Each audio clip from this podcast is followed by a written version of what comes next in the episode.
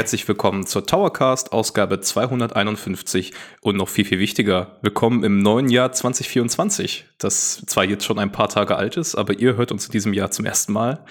Insofern herzlich willkommen in der Runde hier. Mein Name ist Addis und ich habe mir wieder zwei tolle Kollegen geschnappt, mit denen wir über das Jahr 2024 reden wollen. Was erwartet uns? Worauf freuen wir uns? Das wären zu einmal der Kim. Ja, einen wunderschönen guten Nachmittag in unserem Fall und ein frohes neues Jahr. Ja, super, dass du dabei bist, Kim. Und auch der Micha ist mal wieder dabei. Hallo, Micha. Hallo, ich bin auch wieder da. Frohes neues Jahr. ja, frohes neues auch an euch beide. Ja, wie geht's euch so? Habt ihr den Jahreswechsel gut überstanden? Ja, ich doch schon. Ich hatte endlich mal wieder Zeit. Ich habe endlich mal die Füße hochgelegt, ein bisschen was gezockt. Zelda tatsächlich vom März mal ein bisschen nachgeholt, aber da bin ich auch noch lange nicht fertig. Äh, und Final Fantasy VII, das Remake nochmal auf dem PC nachgeholt. Ähm, für einen sehr coolen Titel, der uns im Februar erwartet. Aber da reden wir später drüber. und bei dir, Kim? Ja, ich, ich hatte Urlaub und äh, habe den Urlaub auch, ja, weiß ich nicht, ob man sagen kann, gut genutzt. Ich habe quasi nichts gemacht und brauchte danach Urlaub vom Urlaub. Ähm, ja, aber es könnte mir schlechter gehen, sagen wir es mal so, ne? auch viel ja. gezockt. Ja. Ja, geht mir tatsächlich ähnlich mit dem viel gezockt. Bei mir war es nämlich so, dass ich mich äh, zwischen den Jahren mit Corona angesteckt habe. äh, ja, oh gesundheitlich war das alles im Rahmen, aber dadurch sind alle möglichen Aktivitäten von Silvesterparty äh, bis äh, zwischen den Jahren mal ein paar Tage wegfahren ausgefallen. Äh, das war allerdings sehr, sehr gut, weil ich dann, äh, in einer Hinsicht war es sehr, sehr gut, weil ich dann meinen Backlog abgearbeitet habe. Also ich habe Jedi Survivor nachgeholt, nachdem es zu Ende gepatcht war. Ich habe ah, cool. ähm, noch ein bisschen auf der Switch ein paar kleinere Titel, die ich schon länger auf der Liste hatte, mal nachgeholt. Ähm, ja, und insofern, also aus, aus Zockersicht ein angenehmer und ruhiger Jahreswechsel. Äh, was glaube ich auch nicht äh, schlecht ist, weil wir uns, weil uns ja doch, wie, wie wir jetzt gleich sehen werden, 2024 äh, keine größere Pause erwartet. Oder wie seht ihr das? Ähm, nee, also gerade was ähm, so die Next-Gen-Titel angeht, wenn ich die Liste so vor mir habe, ey, das, das wird wieder, also gerade das Frühjahr ist wieder, ich krieg Angst, ich werd zittrig, ich kann das alles nicht spielen, ich würde es gern spielen. vor allem sehr lange Titel dabei, Rollenspiele. Ähm, ja, das ist, ich, ich bin noch nicht fertig mit 23, wie soll das weitergehen? Ja. ja. Ich meine, Alice, wir haben ja gerade erst äh, die letzte Podcast-Episode zusammen gemacht und äh, ja, da fiel noch mal auf, wie viel eigentlich im letzten Jahr rauskam und ja, es geht halt direkt weiter. Ne? Ich finde so insgesamt das Tempo wird schon ein bisschen gesenkt, wenn man jetzt das im Vergleich zum Vorjahr sieht. Aber es ist auch nicht schlimm, weil das letzte Jahr war halt tempomäßig einfach äh, auf der Überholspur. Und äh, ja, es kommt trotzdem genug. Es ist nicht so, dass da nichts für jemanden dabei wäre, sondern für ja, auf jeden, jeden Fall. kommt was. Ja. Auf genau. jeden Fall. Also man hat letztes Jahr gemerkt, eindeutig, das war äh, das erste große Jahr nach der Pandemie. Die Entwicklungspläne haben sich alle entsprechend verzögert und da kam dann alles auf einmal raus, was wahrscheinlich sonst über ein, zwei Jahre gestreckt worden wäre. Also ich glaube, so ein Jahr wie 2023 werden wir so schnell nicht nochmal wieder sehen. Aber auch in diesem Jahr, ey, jagt ein Highlight das nächste, also allein schon im ersten Jahreshälfte gäbe es genug, um das äh, ganze Jahr zu filmen. Aber insofern freue ich mich, äh, jetzt, dass wir da ein bisschen drüber äh, schnacken können zu dritt. Ähm, vielleicht für euch da draußen an den Empfangsgeräten eine wichtige Info. Wir wissen natürlich, der große Elefant im Raum ist äh, die Nintendo Switch 2, die Super Switch oder wie sie auch heißen wird. Ähm, da wir da aber schon mal äh, ein, zwei Podcasts zu aufgenommen haben zum Thema Spekulation, äh, beschränken wir uns heute jetzt mal auf Titel, also auf die Hardware, von der wir wissen, dass sie auf jeden Fall da sein wird. Das ist nun mal noch die Nintendo Switch und das sind auch in einem Ausmaß dann Xbox, PlayStation und PC. Und wir beschränken uns auch auf Titel, von denen wir wissen, dass sie zumindest offiziell angekündigt wurden oder in der Entwicklung sind. Ähm, also so Spekulation, erwartet uns vielleicht ein Remake von einem Fire Emblem Teil oder sowas. Äh, da kann man bestimmt auch noch mal irgendwann in einer separaten Folge drüber reden. Aber wir machen jetzt erstmal nur das, von dem wir wissen, dass es kommt und wo wir das auch schon mal ein bisschen einordnen können. Ja, ich würde auch gerne noch ein Thema vorher ansprechen, bevor wir jetzt reinstarten. Und zwar ähm, wurde oder gab es eine kleine Diskussion unter der letzten Folge von uns oder der Folge 250, ähm, die ich noch mal kurz aufgreifen wollte. Und zwar ging es darum, ähm, die, unsere beiden Stammhörer, Habi und Mama Gotchi, haben äh, eine kleine Diskussion angestachelt, von wegen, ähm, ja, dass es durchaus gerne mehr Interaktion geben dürfte, auch mit dem, quasi mit dem Publikum, auch von unserer Seite aus. Äh, da ähm, bin ich ja schriftlich darauf eingegangen, aber ich wollte das nochmal der Präsenz halber auch nochmal hier erwähnen, äh, dass wir ja ein, im, im Forum ein Thread haben, ähm, wo wir auch, also da darf alles Mögliche geschrieben werden und ob es Vorschläge sind, ob es Kritik ist, was auch immer, er wird halt einfach nicht genutzt. Ne? Es ist jetzt seit Juni ist da Stille. Ähm, ich meine, man kann keine Leute dazu zwingen. Aber ich kann zumindest von meiner Seite aus sagen, und ich glaube, das spreche ich auch für alle anderen, dass ähm, durchaus auch die Posts unter den jeweiligen Folgen gelesen werden. Also falls jemand beispielsweise auch vielleicht eine Kritik zu der äh, jeweiligen Folge hat oder was auch immer, ähm, darf das natürlich auch gerne da äh, abgeladen werden und das wird auf jeden Fall gelesen. Selbst wenn nicht jeder da reinguckt, ähm, wir interagieren ja auch miteinander und posten immer, wenn irgendwie ein Kommentar da ist, das nochmal, damit die anderen das auch sehen. Und ähm, deswegen nochmal so ein kleiner Aufruf, sag ich mal, wenn ihr gerne interagieren wollt mit uns, macht das gerne. Wir sind, ähm, wir freuen uns da sehr, auch was Themenvorschläge angeht oder Kritik oder was auch immer. Das nehmen wir alles sehr, sehr gerne auf und freuen uns darüber und ähm, ja, macht es. Ja, ist ein sehr guter Hinweis, Kim. Ne? Also auch nochmal von meiner Seite und ich denke, der Micha kann sich da auch direkt anschließen. äh, genau. Wenn ihr irgendwie eine Idee habt, was wir mal besprechen sollen, äh, dann fühlt euch frei, uns entweder in den Kommentaren Bescheid zu geben. Ihr könnt uns ja auch in unseren Rollen auf enteror.de schreiben, äh, wenn ihr das vielleicht nicht so öffentlich äh, diskutieren möchtet. Also nutzt einfach die Kanäle, die wir euch da anbieten, weil, ey, wir freuen uns sehr, ähm, wenn wir natürlich auch ein Programm machen können, das sich mit euren Interessen deckt. Und ähm, Flo und ich, wir werden auch nochmal schauen, dass wir jetzt, nachdem es ja letzte Jahr so voll war und man so wenig Zeit hatte, auch mal Retro-Themen zu behandeln, äh, dass wir jetzt auch mal wieder ein, äh, zwei Retro-Folgen jetzt Anfang des Jahres nachschieben, damit auch das wieder ein bisschen mehr abgedeckt ist. Also wir freuen uns da sehr auf Input. Ja, dann würde ich sagen, können wir reinstarten und es könnte keinen besseren Starttitel für dieses Jahr geben und keinen besseren Protagonisten als Addis, der hier sitzt, denn er hat auch einen Test dazu veröffentlicht, soweit ich weiß. Äh, das ist richtig. Also wir haben hier so eine chronologische Liste. Ähm, und da, ich denke, da steht jetzt nicht jede Veröffentlichung drin. Wir haben uns jetzt auf ein paar Highlights äh, fokussiert. Äh, da steht allerdings als erstes direkt drin Prince of Persia, The Lost Crown. Ähm, also wir nehmen jetzt am Freitag auf. Gestern ist das Embargo abgelaufen. Das heißt, ich darf euch jetzt ungefiltert alles sagen, was ich sagen möchte. Äh, und äh, ja, es ist fantastisch. es ist ein fantastisch gutes Metroid Metroidvania. Ähm, ich habe den Titel gewählt, der ist, glaube ich, ganz gut zusammenfasst. Rayman Legends äh, trifft Metroid Dread. Also schnelle, rasante Action gepaart mit super anspruchsvollem kreativen Platforming. Und das äh, Team von Ubisoft Montpellier, äh, das den Titel da rausgebracht hat, das hat wirklich ein, das merkst du, das ist ein Herzensprojekt gewesen. Das war nicht irgendwie mit viel äh, Marktrecherche konzipiert, sondern sie haben gesagt, ey, wir wollen diese Marke zurückbringen, wir wollen einen geilen Plattformer machen. Äh, wie machen wir das? Und Lost Crown ist darauf die Antwort. Und insofern habe ich da schon sehr viel dazu geschrieben. Ähm, aber vielleicht habt ihr beiden ja auch Input äh, oder Anregungen, die euch zu dem Titel einfallen. Ja, ich ähm, wir durften das ja auf der Gamescom anspielen im August und da war ich schon super, super begeistert davon, wie gut sich das anfühlt, wie flüssig das läuft auf der Switch, was ja leider bei Third-Party-Titeln nicht mehr so gang und gäbe ist. Ähm, auf dem Dock läuft es ja in Full HD mit 60 Bildern äh, und was ich super, super geil finde. Äh, ich habe aber eine Frage an dich. Also ich habe ja gelesen, es ist äh, 25 Stunden. Das finde ich schon ziemlich lang für ein Metroidvania. Ja. Also so meine, ähm, mein Gefühl.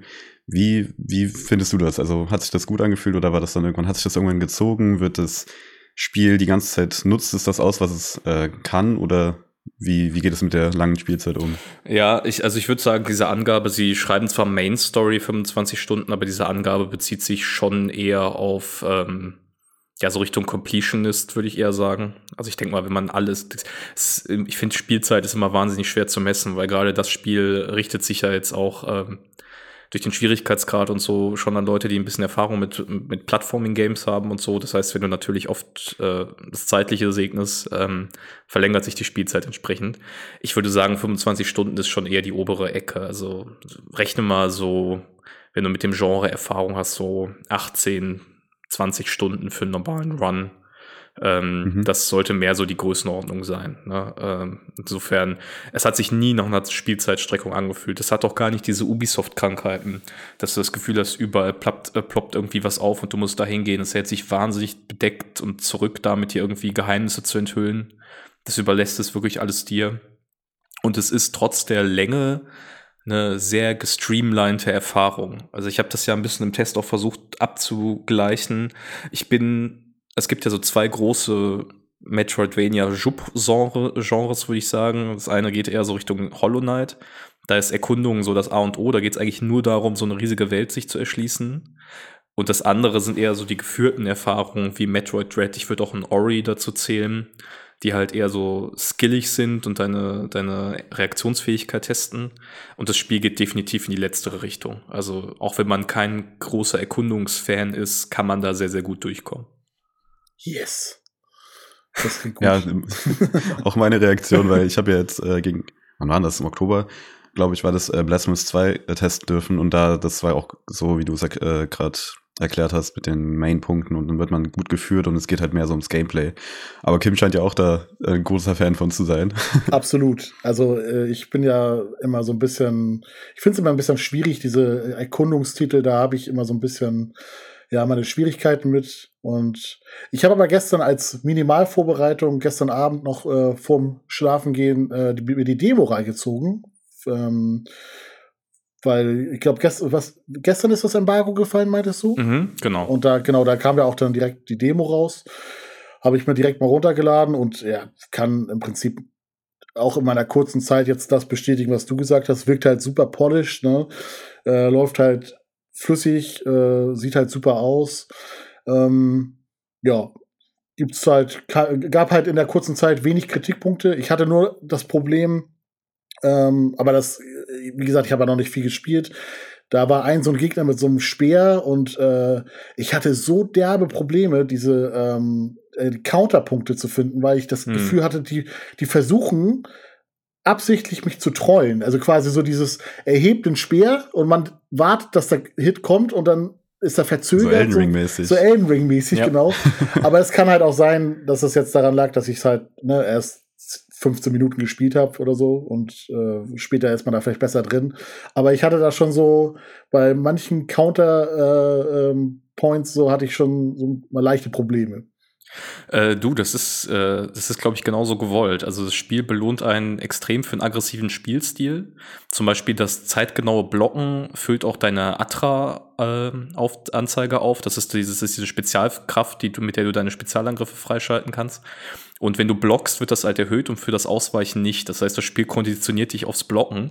Und das Blocken ist genauso tricky, wie du es jetzt beschrieben hast, weil die Gegner-Patterns absichtlich so mit einem leichten Delay angelegt sind. Das heißt, du musst da richtig viel Arbeit investieren, quasi Ach, bei jedem Scheiße. Gegner herauszufinden, äh, wie du jetzt da äh, die, die richtigen Manöver fährst. Aber es ist wahnsinnig belohnt und ich habe wirklich das Gefühl gehabt, so die meisten Gegnertypen hatte ich so nach dem zweiten, dritten, vierten Mal raus, also je nachdem, wie äh, kompliziert das Muster war. Und dann float es einfach so wunderbar, dieser, dieser, die Sprintmechaniken, die Animation, das geht alles so butterweich ineinander über. Ey, und wir reden ja oft mittlerweile leider darüber, ja, Switch-Versionen bei Third-Party-Titeln, wenn ihr nicht anders könnt. Ich würde sagen, die Switch-Version ist die beste Fassung dieses Spiels, weil du gewinnst auf den anderen Plattformen nicht so viel, wie es sich, wie es wert wäre, äh, auf die Portabilität zu verzichten auf der Switch. Das ist immer so ein Genre, das ich immer gern mitnehmen würde, wenn ich die Wahl habe.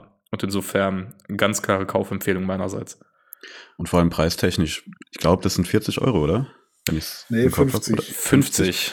Aber ja. die Kommentare unter meinem Test waren schon alle so, ah ja, ich warte auf die äh, Ubisoft, ja. auf die Ubisoft-Preisentwicklung und dann schlage ich, ich zu. Ich kann es halt nachvollziehen. So, es tut mir ja, auch, auch, ein bisschen leid, ähm, aber das war genau mein erster Gedanke auch. Irgendwie, also ich bin, ich bin nicht da so ein, so, so ein Hardliner, der sagt, äh, so, für so ein 2D-Spiel gebe ich keine 50 Euro aus. So für Metroid Dread habe ich auch äh, mehr ausgegeben, alles, alles gut. Aber mit, einfach mit diesem Hintergrundwissen, es ist von Ubisoft, ich weiß, es wird wahrscheinlich irgendwie in einem halben Jahr spätestens als Retail für 25 Euro verramscht werden, wahrscheinlich. Ah, ich kann, ich habe einfach zu viel zu spielen und zu viel äh, auf meiner Wunschliste, was ich mir auch kaufen möchte, anstatt dass ich jetzt hingehe, 50 Euro bezahle mit gutem Gewissen, wenn ich weiß, okay, irgendwie die Nintendo-Titel jetzt beispielsweise, da weiß ich, die werden eh nicht billiger. So, da kann ich jetzt auch die 45, 50 Euro bezahlen. Wenn halt so ein Prince of Persia halt irgendwie, ja, demnächst mit 50% Discount angeboten wird. Und das, es tut mir einerseits, einerseits ein bisschen leid, weil das wird im Spiel, glaube ich, nicht gerecht. Aber was soll man machen? Wir stehen alle wirtschaftlich irgendwie ähm, äh, ja, oder haben das vor unserem Geldbeutel zu rechtfertigen. Und ja, weiß ich nicht. Ich kann es für mich selber nicht rechtfertigen, jetzt zum Vollpreis zu holen. Nee, da bin ich äh, auf jeden Fall bei dir. Ähm, ich würde würd auch auf den ersten Preisdrop warten, wo, wo, wo ich ein bisschen Angst vor habe, dass ich es dann eventuell liegen lasse. Oder ich kaufe es mir und dann verschwimmelt es halt im Schrank und ich werde es im Endeffekt nicht spielen. Da habe ich ein bisschen Angst vor. Deshalb, ich hadere noch so ein bisschen mit mir, ob ich da am 18. Januar direkt zugreife, Day One. Aber ja, wenn es Ubisoft ist, nach zwei Monaten der Preisverfall kommt, ähm, da bin ich noch ein bisschen mit mir am Kämpfen. Ich werde es mir noch überlegen. Ja, also klar, jeder muss da selbst seine wirtschaftlichen Entscheidungen rechtfertigen, wie du das so schön gesagt hast, Kip, finde ich auch völlig legitim, das so zu machen. Ich kann es nur als Tester bewerten und ich würde sagen, der Preis ist absolut okay. Also sie, sie, biete, sie bieten dafür Qualität und zwar durchaus vergleichbar mit der Qualität von einem Metroid-Titel oder einem Castlevania, einem alten oder so. Ähm, das heißt, wenn ihr Bock habt und den Ubisoft-Preisverfall mit euch ausmachen könnt, würde ich sagen, es ist auf jeden Fall ähm, das Geld wert, das dafür verlangt wird. Eindeutig. Das ist, auch, das ist auch so ein Teufelskreis, ne? Weil irgendwie man will ja auch Ubisoft zeigen, so, ey, wenn ihr Qualität abliefert und äh, euch von eurer Formel wegbewegt, so das wollen wir als Spielerschaft ja auch irgendwo belohnen. Und wir finden das ja auch geil. Und ähm, die Wertung geben denen ja offensichtlich auch gerade recht irgendwie. Aber wenn jetzt irgendwie in einem Jahr ähm, Ubisoft dann irgendwie wieder Zahlen rausgibt und das heißt, ah, es hat sich dann doch nicht so geil verkauft und wir machen dann doch lieber wieder Formel XY, ja, dann sind wir halt auch irgendwo ein bisschen selber schuld, ne? Aber was willst du machen? Ja, so ist es halt. Aber gut, vielleicht können wir das Thema jetzt erstmal abhaken. Also, wie gesagt, wir haben ausführlichen Test. Schaut es euch gerne an ähm, bei uns auf der Seite. Da könnt ihr noch ein paar mehr Eindrücke gewinnen. Und die Demo ist draußen, wie ihr beide richtig gesagt habt. Auch das eine gute Möglichkeit, mal reinzuschnuppern. Äh, apropos wirtschaftlich fragwürdige Entscheidungen. Micha, willst du den nächsten Titel machen? ähm, ja, wir haben hier als kleine Notiz nur erwähnen eventuell. Also wir müssen es, glaube ich, erwähnen, am 19. Januar kommt The Last of Us Part 2 als Remastered-Fassung für die PS5. Ähm, ihr bekommt eine höhere Auflösung und 60 Frames mehr, aber auch noch einen Horde-Modus dazu. Da könnt ihr äh, entscheiden, ob ihr das euch äh, zulegt für die PS5.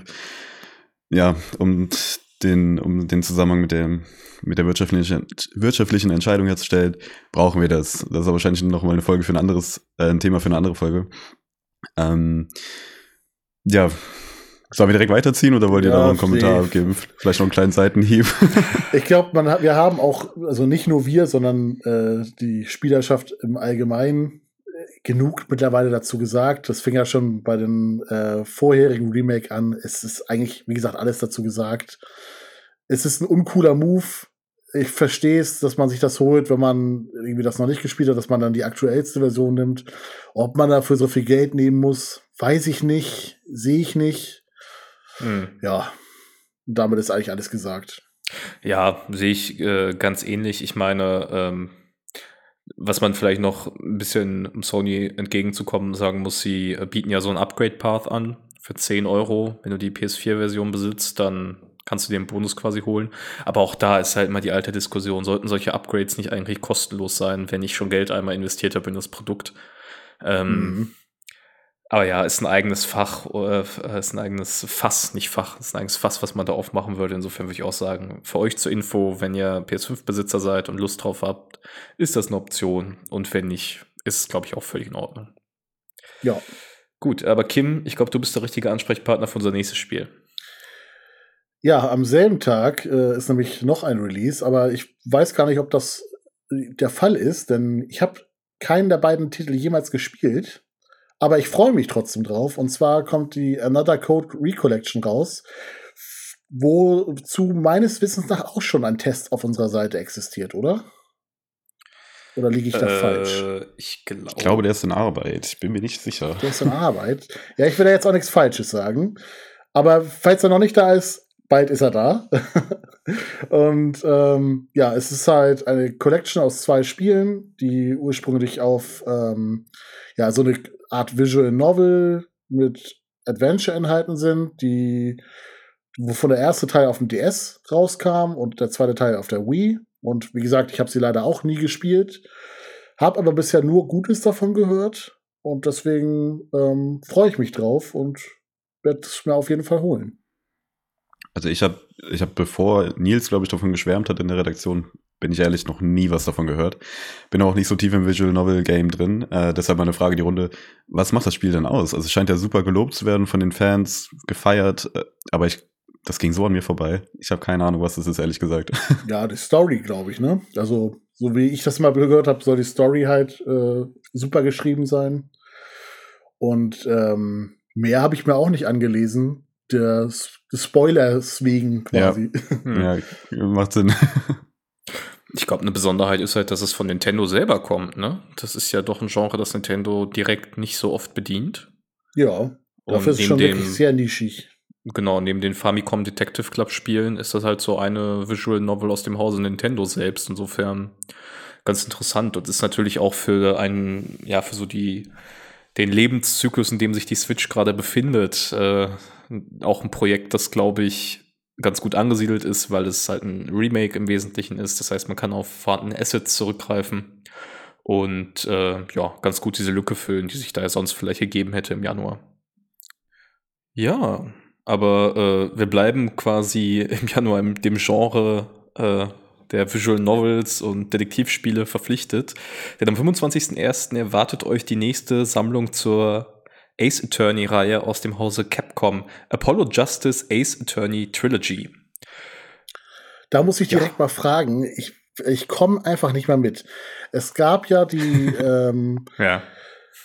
Oh, frag mich nicht mal nach dem Namen. Die, die, die erste Collection davon, die gab es ja. Und ich, ich weiß nur durch mein, meiner Nachforschung auf äh, Amazon Japan, dass es auch diese, ich, und ich glaube, die hieß auch Apollo Justice Trilogie, schon als physische Variante gibt. Das ist aber nicht die, oder?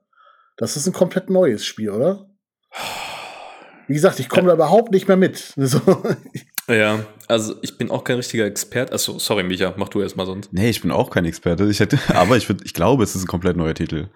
Ähm, also nicht komplett neu, aber halt eine neue Collection, die es vorher noch nicht gab. Aber dein, deine Aussage, dass du es auf dem japanischen Amazon bei deiner Reise gefunden hast, irgendwie, äh, verunsichert mich. ja, ich bin mir gerade unsicher. Kann das ist die Ace Attorney Spiele war da nicht auch bei manchen Titeln das Problem, dass die nie lokalisiert wurden? Also, dass es die vielleicht schon für die Switch gab, dann in irgendeiner Neuauflage, aber die Lokalisierung gefehlt hat. Ja. Das sind ja sehr textaufwendige Spiele. Also da ist ja das 3DS-Spiel dabei, Phoenix Wright, Ace Attorney, Dual Destinies und äh, Spirit of Justice. Und das ist ja erstmalig mit deutschen Texten. Das, da dürfte vielleicht der, ähm, vielleicht gibt es das in Japan schon, allerdings nur auf Japanisch.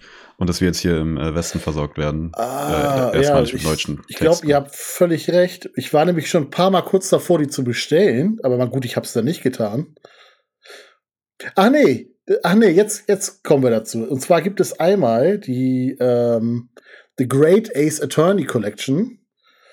Und, ja, das, ähm, hm. und diese andere Ace Attorney Collection, die, die zuerst rauskam. Das sind die genau. beiden. Ich dachte, das war auch schon Apollo Justice, aber hat damit offensichtlich gar nichts zu tun. Nee, und so viel weiß ich, The Great Ace Attorney ist ja ein Spin-off. Ne? Ja. Der, der, äh, ähm, der Ace Attorney-Reihe, das quasi so im viktorianischen London angesiedelt ist, 19. Jahrhundert. Habe ich auf jeden Fall Bock drauf. Also ich habe bisher nur Ace Attorney gespielt, aber fand ich eigentlich mal ganz geil, muss ich sagen. Ich habe es noch nie gespielt. Ähm, es geht voll an mir vorbei. Ich weiß, dass es es gibt und Objection und hier und da, aber und ich weiß, es hat sehr, sehr viele Fans und es soll sehr großartig sein, aber es ging auch wie bei Another Code äh, sehr an mir vorbei irgendwie. Da bin ich nicht so tief drin. Ja, ich würde fast sagen, das ist so die, die, der ideale Einstieg in so Visual Novel-Kram, würde ich mal jetzt mhm. behaupten. Weil es halt nicht einfach nur, also klar, es ist viel Lesen so, aber nicht einfach nur irgendwie stumpfes Lesen und äh, Texte wegklicken, sondern ja auch dieser ganze Detektivpart und ähm, vor Gericht mit dem Hinweise kombinieren und so. Das äh, ist schon eine Gameplay-Komponente, ähm, die auch mega Spaß macht und ich glaube, die macht einen so ein bisschen das äh, Genre als Neuling schmackhaft. Mhm. Würde ich einfach aber, mal behaupten. Aber Kim, wenn ich vor der Wahl stehe, ob ich bei Ace Attorney einsteige oder endlich Ghost Trick nachhole, was muss ich machen? Oh, das ist, na, das ist aber, das kannst du mich eigentlich so nicht fragen. Ne? Einfach beides spielen. Welch, welches meiner Kinder liebe ich mehr? Einfach beides. Einfach beides. Gut, vielleicht können wir das ja mit dem nächsten Titel äh, klären, falls wir da in einen Konflikt geraten sollten, der am 26.01. erschreibt, also einen Tag später, diesmal ein Nerdkulturtitel Tekken 8 für PC, PS5 und Xbox Series Konsolen. Ich muss gestehen, ich habe ein bisschen Bock drauf. Ich sag ganz ehrlich, ich überhaupt nicht. Also juckt mich einfach so 0,0. Was? Ja, es ist, ähm, ja, es ist halt Hacken. Keine Ahnung. Ja, vorher würde ich halt Street Fighter spielen, weiß ich nicht. Echt? Ich habe tatsächlich Street Fighter 6 hat mich irgendwie so optisch ein bisschen kalt gelassen. Mhm. Deswegen war ich die ganze Zeit so, boah, nee, da weiß ich jetzt nicht äh, für den Preis. Obwohl ich Capcom eigentlich blind vertraue und ich bin sicher, dass es ein fantastisches Spiel ist und ich höre ja auch nur Gutes. Aber irgendwie war der Artstyle nicht so meins.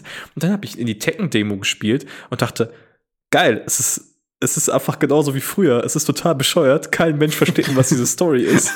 Irgendwelche Menschen fangen Kriege an, um irgendwelche Dämonen zu beschwören und am Ende hauen sie sich aufs Maul. Und irgendwie saß ich davor und dachte mir, wie geil ist das denn? Und das sieht doch noch super gut aus. Oh, ich fand aber auch Tekken nie geil, muss ich sagen. Also ja, ich habe auch Tekken 3 und so hart gespielt, aber pff, weiß ich nicht. Ja, den, den habe ich, das ist auch mein letzter Titel, Tekken 3. also schon lange her. Ja. Aber ich glaube, für Fighting-Fans, also der Trailer und ein bisschen Gameplay, das sah schon äh, also fett aus. Also wie die sich da aufs Maul geben, das, das scheppert schon. Ähm, das, das freut mich für die Fans. Aber es ist ja auch, geht auch ein bisschen an mir vorbei. Äh, bin auch nicht so der größte Fighting Game Fan. Auf Partys oder so schon, aber ich bin auch, glaube ich, einfach nicht so gut drin. ja, also ich äh, finde auf jeden Fall, sieht ganz cool aus. Mal schauen, äh, ob äh, ich mich da tatsächlich da dran wage, weil diese Fighting Games sind ja doch immer ein Investment.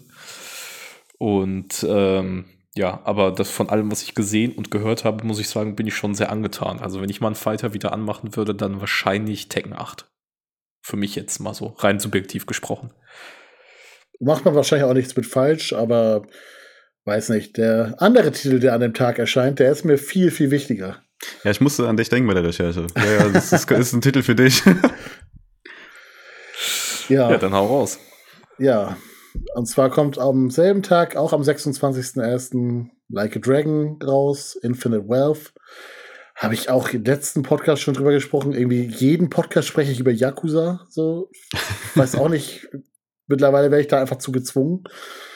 Ähm, ja, ich muss das nicht alles wiederholen, aber es ist natürlich ein heiß erwarteter Titel von mir. Wobei ich auch ein bisschen Angst habe, muss ich sagen. Äh, diese ganze Vorberichterstattung von wegen, oh, der größte, das wird die größte Open World, die es je gegeben hat in einem äh, Like a Dragon Spiel und so. Das war alles so, oh. Ja, die sind schon groß genug, meiner Meinung nach bei jedem bisherigen Teil und äh, weiß ich nicht, ob ich das brauche. Deswegen bin da so ein bisschen schissig noch, aber habe natürlich trotzdem Bock drauf. Wird aber tatsächlich, glaube ich, bei mir kein Release-Kauf, weil äh, eine Woche später ein weiterer Titel rauskommt, den ich auf jeden Fall direkt zu Release spielen werde. Da kommen wir gleich noch zu. Und der wird auch so viel Zeit verschlingen, dass ich einfach gar nicht die Zeit habe, direkt beide Titel zu spielen. So, deswegen werde ich das ein bisschen auf die lange Bank schieben, aber safe wird das noch dieses Jahr gespielt und ich bin sehr, sehr gespannt, wie diese ganze ähm, Kiryu-Story ausgefadet wird, weil ähm, es soll ja offensichtlich zu einem Ende kommen und jeder, der die Story kennt, weiß auch, dass das äh, gut passieren dürfte. Und ja, ich hoffe einfach, dass das gut geschrieben wird und dass die äh, Story ein gutes Ende findet und bin ich heiß drauf. Aber ich habe keine Zeit. Wie immer halt, ne? ich, also mit Yakuza, ich habe echt nicht viel am Hut. Ein sehr guter Freund von mir spielt jeden Teil auf 100%, ist auf mega drin und ich habe da mega Respekt vor. Ich habe vor Jahren mal äh, reingespielt in die PS2-Version vom ersten Titel, glaube ich. Ähm, das macht schon richtig Bock, aber ich, ich würde mich so gerne da auch drin verlieren und diese, wie viele Titel gibt's? Acht oder so insgesamt. Ähm, ja, aber wie du sagst, der Spin-offs und so mitrechnen. Aber was ich dann noch letztens gespielt habe, war das äh, Spin-off, wenn wir schon bei Spin-off sind. Äh, wie hieß das denn? The, The, Man Who Erased His Name. Und das als Einstiegstitel war dann schon ein bisschen äh, chaotisch, sage ich mal. Aber es hat mir echt Bock gemacht, so dass ich eigentlich dachte, ja, vielleicht mache ich beim, äh, mit Infinite Wealth äh, weiter.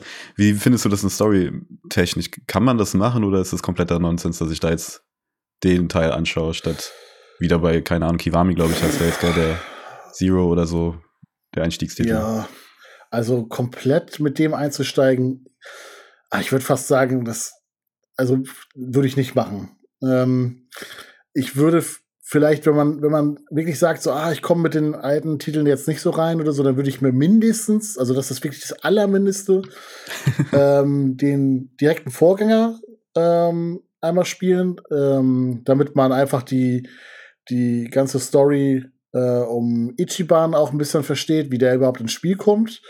Und ja. dann irgendwie Yakuza-Zusammenfassungen mehr angucken. Ich weiß nicht, ob es da irgendwie eine äh, zweieinhalb Stunden Zusammenfassung auf YouTube oder so gibt, aber schätze mal schon. Ähm, das, äh, weil, also man muss, man, ich, ich würde auch behaupten, der Titel ähm, Infinite Wealth, der macht eigentlich auch nur Sinn, wenn man diese Story insgesamt kennt. Okay, weil ja, ja. diese, diese ganze Entwicklung von Kiryu, ähm, die hat man halt nach und nach mitgemacht. Und ich glaube auch, dass hat auch einen ganz anderen emotionalen Wert, auch wenn du das jetzt angucken würdest und das die ganze Story checken würdest.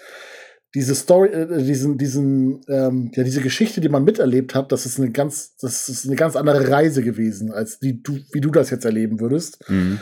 Äh, deswegen ja, ist natürlich der beste Weg, wenn man die nach und nach selber spielt. Aber ich verstehe natürlich, dass man das zeitlich auch erstmal gebacken kriegen muss. Äh, ja, aber ich würde auf jeden Fall nicht blind damit einsteigen. Das macht meiner Meinung nach wenig Sinn. So schade, wie es ist. Was man, glaube ich, ganz gut machen kann zum Thema Spin-off, es gibt ja zu ähm, Like a Dragon bzw. Yakuza äh, die Spin-off-Reihe Judgment. Steht, ja, mhm. steht auch nur aus zwei Titeln und die erzählt eine ziemlich eigenständige Geschichte. Also es gibt zwar Referenzen so auf das größere Universum, aber man spielt da einen anderen Charakter, es gibt einen anderen Cast teilweise und so. Also ich glaube, da kann man ganz gut einsteigen, wenn man einfach nur mal ein Spiel spielen will. Genau. Mhm. Das wäre so eine Möglichkeit. Ja. Was ich noch sagen wollte, der, der direkte Vorgänger von Infinite Wealth, der ähm, hat ja dieses rundenbasierte äh, Kampfsystem eingeführt und den kann man auch meiner Meinung nach äh, solo spielen. Also klar sind da auch viele, ähm, ja, einfach viele äh, Cameo-Auftritte und sowas. Und äh, jetzt in Infinite Wave mündet das natürlich alles irgendwie und erzählt die gemeinsame Story. Aber man kann den solo spielen. Das wenn man, gerade wenn man vielleicht auf dieses Live-Action-Kampfsystem äh, nicht so Bock hat und eher so dieser Rollenspieler ist, dann kann man das schon so spielen. Und äh, ja, hat zumindest ja. die, die eine Hälfte der Story äh, ist da schon mal äh, ist da schon mal Firmen. Und äh, ja, irgendwann muss man dann halt entweder die Kiryu-Reihe noch mal durchspielen oder sich halt äh, ja, eine Story dazu angucken. Ja, cool, danke. Klingt gut. Ja, nice. Und wir machen direkt weiter mit einem Klopper von Sega, Persona 3 Reload. Genau, das ist mein anderer Titel, den ich, wo ich meinte, für, weswegen ich keine Zeit habe für Like a Dragon. ja, weil ich habe Persona 3 nie gespielt. Ähm, bin natürlich wie viele andere auf diesem Planeten großer Persona 5 Fan und äh, habe einfach Bock auf äh, das, das Persona 3 Universum zu erleben in dieser neuen Art und Weise und wirkt halt sehr Persona 5 mäßig. Und deswegen muss ich das sofort fressen. Du durfst auf der, auf der Gamescom anspielen, gell? Ja, genau. Ich wollte gerade sagen, das Spiel hat ja so eine echte Kontroverse ausgelöst, weil es nicht für die Switch erscheint. Äh, nachdem Nintendo-Fans jahrelang auf Persona 5 warten mussten. Ähm, Ja, das was wahrscheinlich im Wesentlichen daran liegt, dass sie halt die Engine gewechselt haben und äh, sich das jetzt für den Nachfolgekonsolen dann potenziell aufheben. Ja, äh, super gute Neuinterpretation, würde ich sagen. Remake, Reimagining, wie auch immer, äh, von Persona 3. Ich habe Persona 3 selber auch nie gespielt, aber von allem, was ich so gesehen habe, ist es ja schon von den moderneren Spielen der Persona-Reihe, die ja auch diese Formel etabliert haben. Ähm, mit dieser Kombination auf, aus Live-Simulation und äh, und äh, Rollenspiel, klassischem, ähm, ist Persona 3 das, was, glaube ich, am schlechtesten gealtert ist oder am schwersten reinzukommen ist. Und deswegen freue ich mich da jetzt auf das Remake, ähm, das sich echt super fluffig wegspielt. Ne? Also du hast halt die ganze, diese, diese typische Atlus-Perfektion, was, wenn es darum geht, dass jedes Element des, des Menüs, der, der ganzen Elemente, die so ineinander greifen, perfekt durchdesignt ist. Äh, die Sprecher haben mir gut gefallen. Das Einzige, wo ich noch so ein bisschen vorsichtig bin, ist bei Persona 5 oder ein ganz großer Faktor von Persona 5 sind ja die, die handgemachten Dungeons. Ähm, und hier bei Persona 3 haben sie, wenn ich das richtig verstehe, so ein prozedurales System, wo du immer wieder in einen größeren äh, Dungeon zurückkehrst. Ich bin mal gespannt, was das da mit so dem Aspekt der Erkundung macht, ob der darunter leidet, aber an sich habe ich da mega Bock drauf. Ja. Ich habe keine keinen Bezugspunkt und dementsprechend keine Kommentare. Aber du kannst Persona 3 spielen, Micha. Du musst nicht sieben andere Spiele vorher spielen. Um das, das stimmt, das ist ein Vorteil gegenüber äh, Yakuza, aber das ist halt auch wieder 50, 60 Stunden. Nee, das reicht Ich hab da Angst vor. Das reicht nicht. Das reicht nicht. Also ich glaube, Persona 5, mein erster Durchgang, waren 130 oder so. Boah, was? Och man. Ja. Was super schade ist, weil ich bin ein super JRPG-Fan. Ich liebe das Genre, aber die, ich musste mich leider abwenden mittlerweile wegen der Spielzeit. Das geht nicht mehr in meinen Alltag irgendwie. Ich weiß als, nicht. Als käme im Februar noch irgendein Interess äh, relevantes JRPG raus. Ich weiß gar nicht, was du meinst. Ein anderes. Ja, drei Wochen hätte man ja noch Zeit dazwischen. Aber machen wir weiter mit einem äh, mit einem, war mal ganz anderes Genre-Feld, ein Koop Third-Person-Shooter. Am 8.2. kommt nämlich Helldivers 2 raus für die PC, für den PC und die PS5 und die haben beide Crossplay, was glaube ich ganz cool ist. Aber ich wusste nicht mal, dass es einen ersten Teil gibt. Ähm, Ach, aber um es irgendwann runterzubrechen. Weil ich wollte gerade nämlich fragen. Kennst du den? Ich, nee, ich habe keine Berührung damit, aber ich habe einen Kumpel, der das mit einem anderen Kumpel wirklich gefühlt jeden Tag gezockt hat. Und deswegen äh, dachte ich, du kannst mir vielleicht die Faszination näher bringen. Also dem neuen Trailer nachzuurteilen kann ich es ein bisschen verstehen, weil es ist halt, naja gut, klassisches Science-Fiction-Geballer, aber so Aliens ausrott im Vierer-Squad, ich glaube, äh, da habe ich auch eine kleine Faszination für. Und dem Trailer zufolge, es war super brutal. Äh, bin ich jetzt nicht unbedingt der größte Fan, aber wenn es dann so wirklich skurril und ins Extrem geht, finde ich das, finde ich das irgendwie mega witzig. Keine Ahnung warum. Äh, ich, ich kann die Faszination dahingehend, glaube ich, verstehen. Und ich glaube, ein Koop äh, macht das auch echt Bock. Irgendwie, das ist halt jetzt, glaube ich, nicht super komplex äh, trotz verschiedener Waffensysteme, aber so generell, ähm, der Trailer sah eigentlich ganz interessant aus. Vielleicht, wenn es mal in den Game Pass. Nein, kommt kommt's nicht, wahrscheinlich. Das ist ein Sony Exclusive, wenn ich irgendwann eine Möglichkeit habe. Game Pass ja. Ey, wobei, Death Stranding kam auch im Game Pass. Ja, PC Game Pass, ja. Ja, aber das Spiel kommt ja auch für den PC raus, deswegen, wer ah, weiß. Ja. Aber es ist halt, es, ich, ich denke aber, das könnte auch so ein Epic Games Titel sein in zwei Jahren, der dann mal verschenkt wird irgendwie. Das sehe ich da so ein bisschen. Ähm, ja, habt ihr Bezugspunkte zum Titel außer dein Kumpel Kim? Nö, keine weiteren. ich habe nicht mal Gameplay gesehen. ich kann da nichts sagen. Also, du weißt doch, meine Theorie, Micha, ist, dass keiner diese gratis Epic Games spielt. Das heißt, wenn es in zwei Jahren im Launcher landet, wirst du es doch eh nicht anfassen. ich habe da jetzt, äh, ich glaube 100, wir haben letztes Mal nachgeguckt, 126 Titel.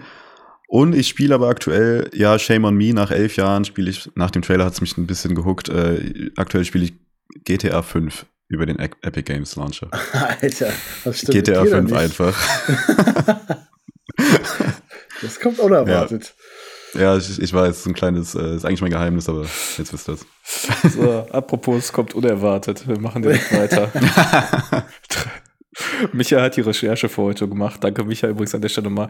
13.02. Skull and Bones, erster Kommentar. Lol, es kommt echt raus. ja, das, damit ist eigentlich alles gesagt, oder?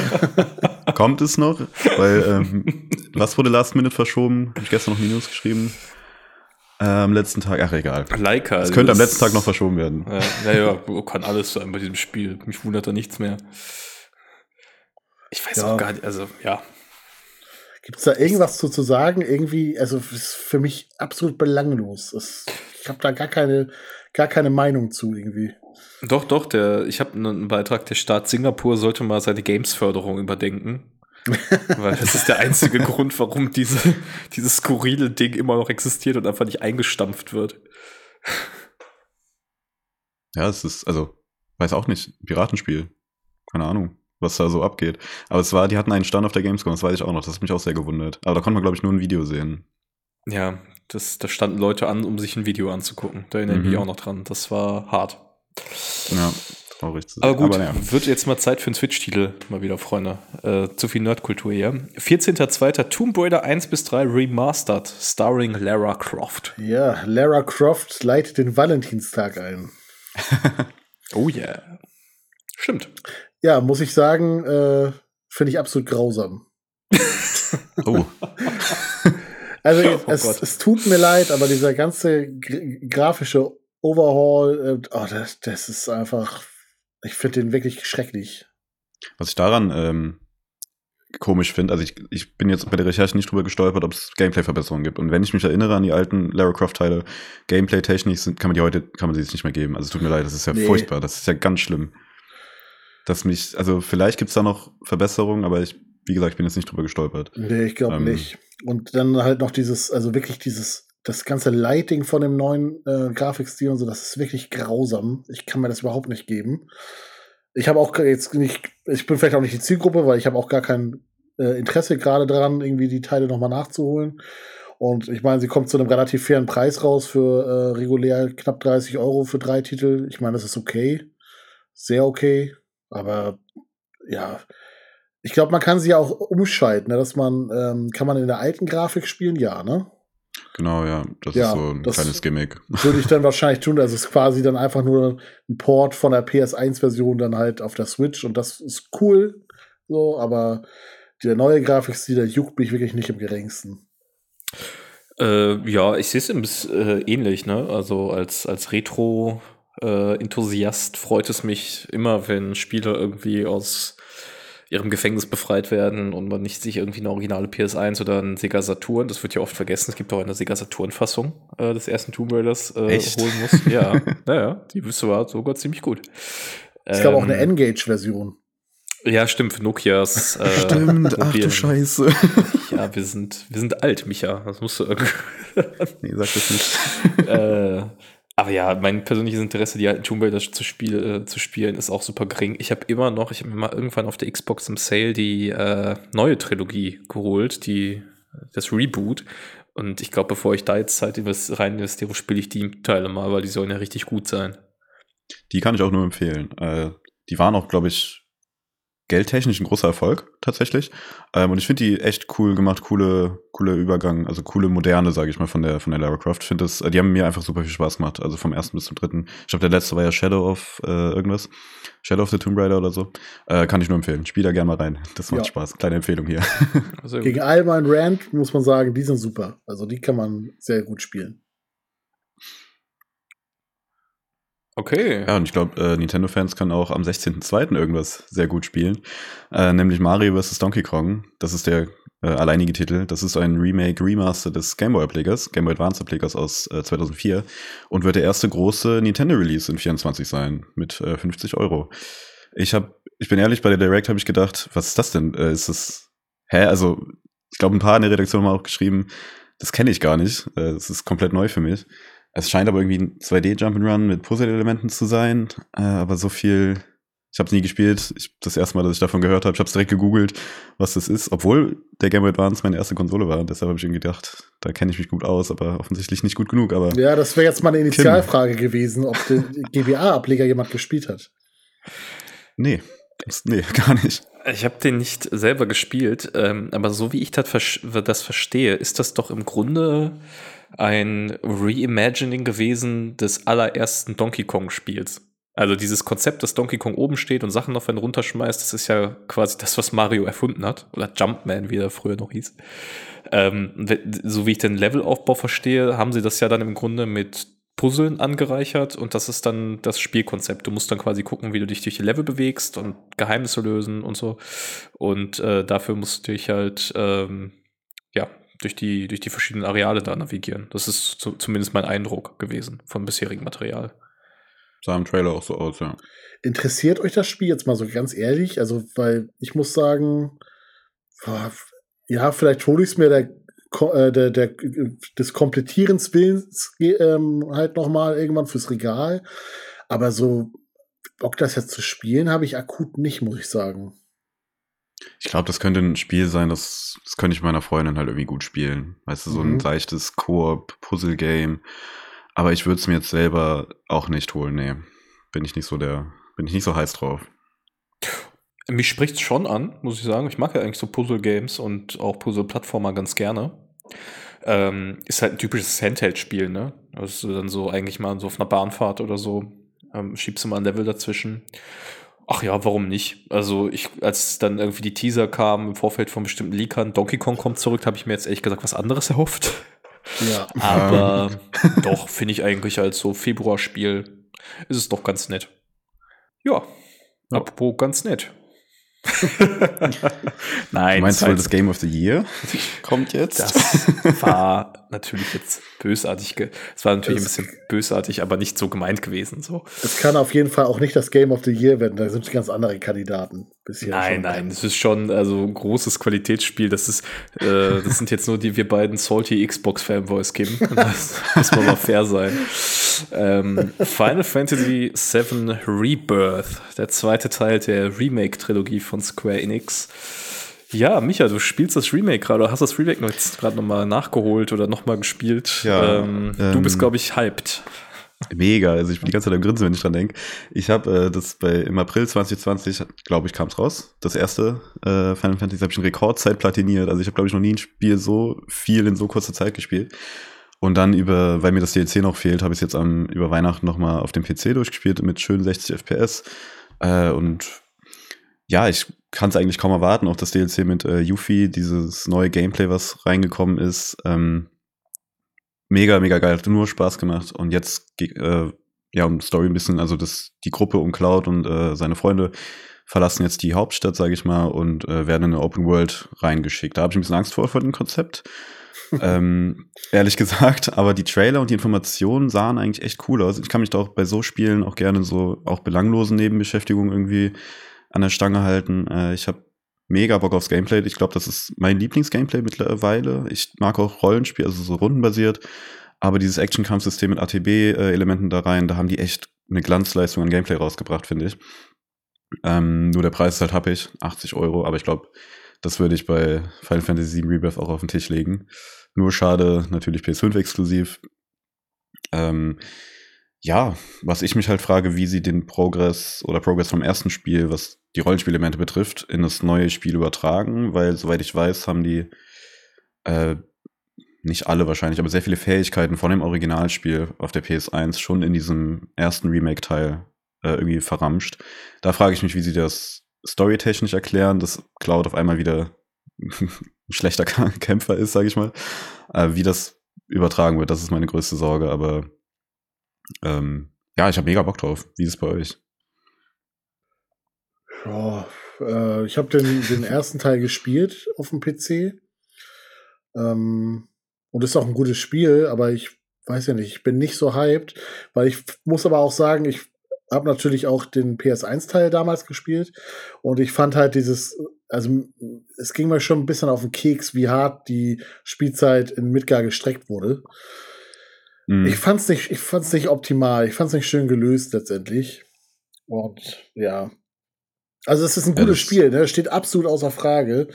Aber ja, wenn es irgendwann mal auf den PC kommt, worauf ich äh, hoffe, ähm, dann wird es mit Sicherheit auch nochmal nachgeholt werden. Aber so lange bleibt's ja im PS5 Void und äh, für mich damit nicht spielbar. Ja, also ich denke, von einem PC-Release kann man fest ausgehen. Die Exklusivität ist nicht sogar angekündigt? Oder? Nee, die haben jetzt für Final Fantasy 16 eine PC-Version offiziell angekündigt. Ach ja, stimmt. Ähm, das ist auch ein Spiel, wo ich tatsächlich mittlerweile auch damit, davon ausgehe, dass es auf die Xbox kommt im Verlauf des Jahres, vielleicht so parallel mit der PC-Version. Ähm, aber ja, Final Fantasy VII äh, Rebirth und die Trilogy, ich denke mal, da wird Sony bis zum Abschluss des Projekts ähm, Square Enix entsprechend finanziell entgegenkommen, um sicherzugehen, dass es nicht auf Konkurrenzplattformen erscheint. Ähm, ja, also ich habe den ersten auch dann letztes Jahr nachgespielt, dass ich mal kurzzeitig die PS5 hier im Haus hatte.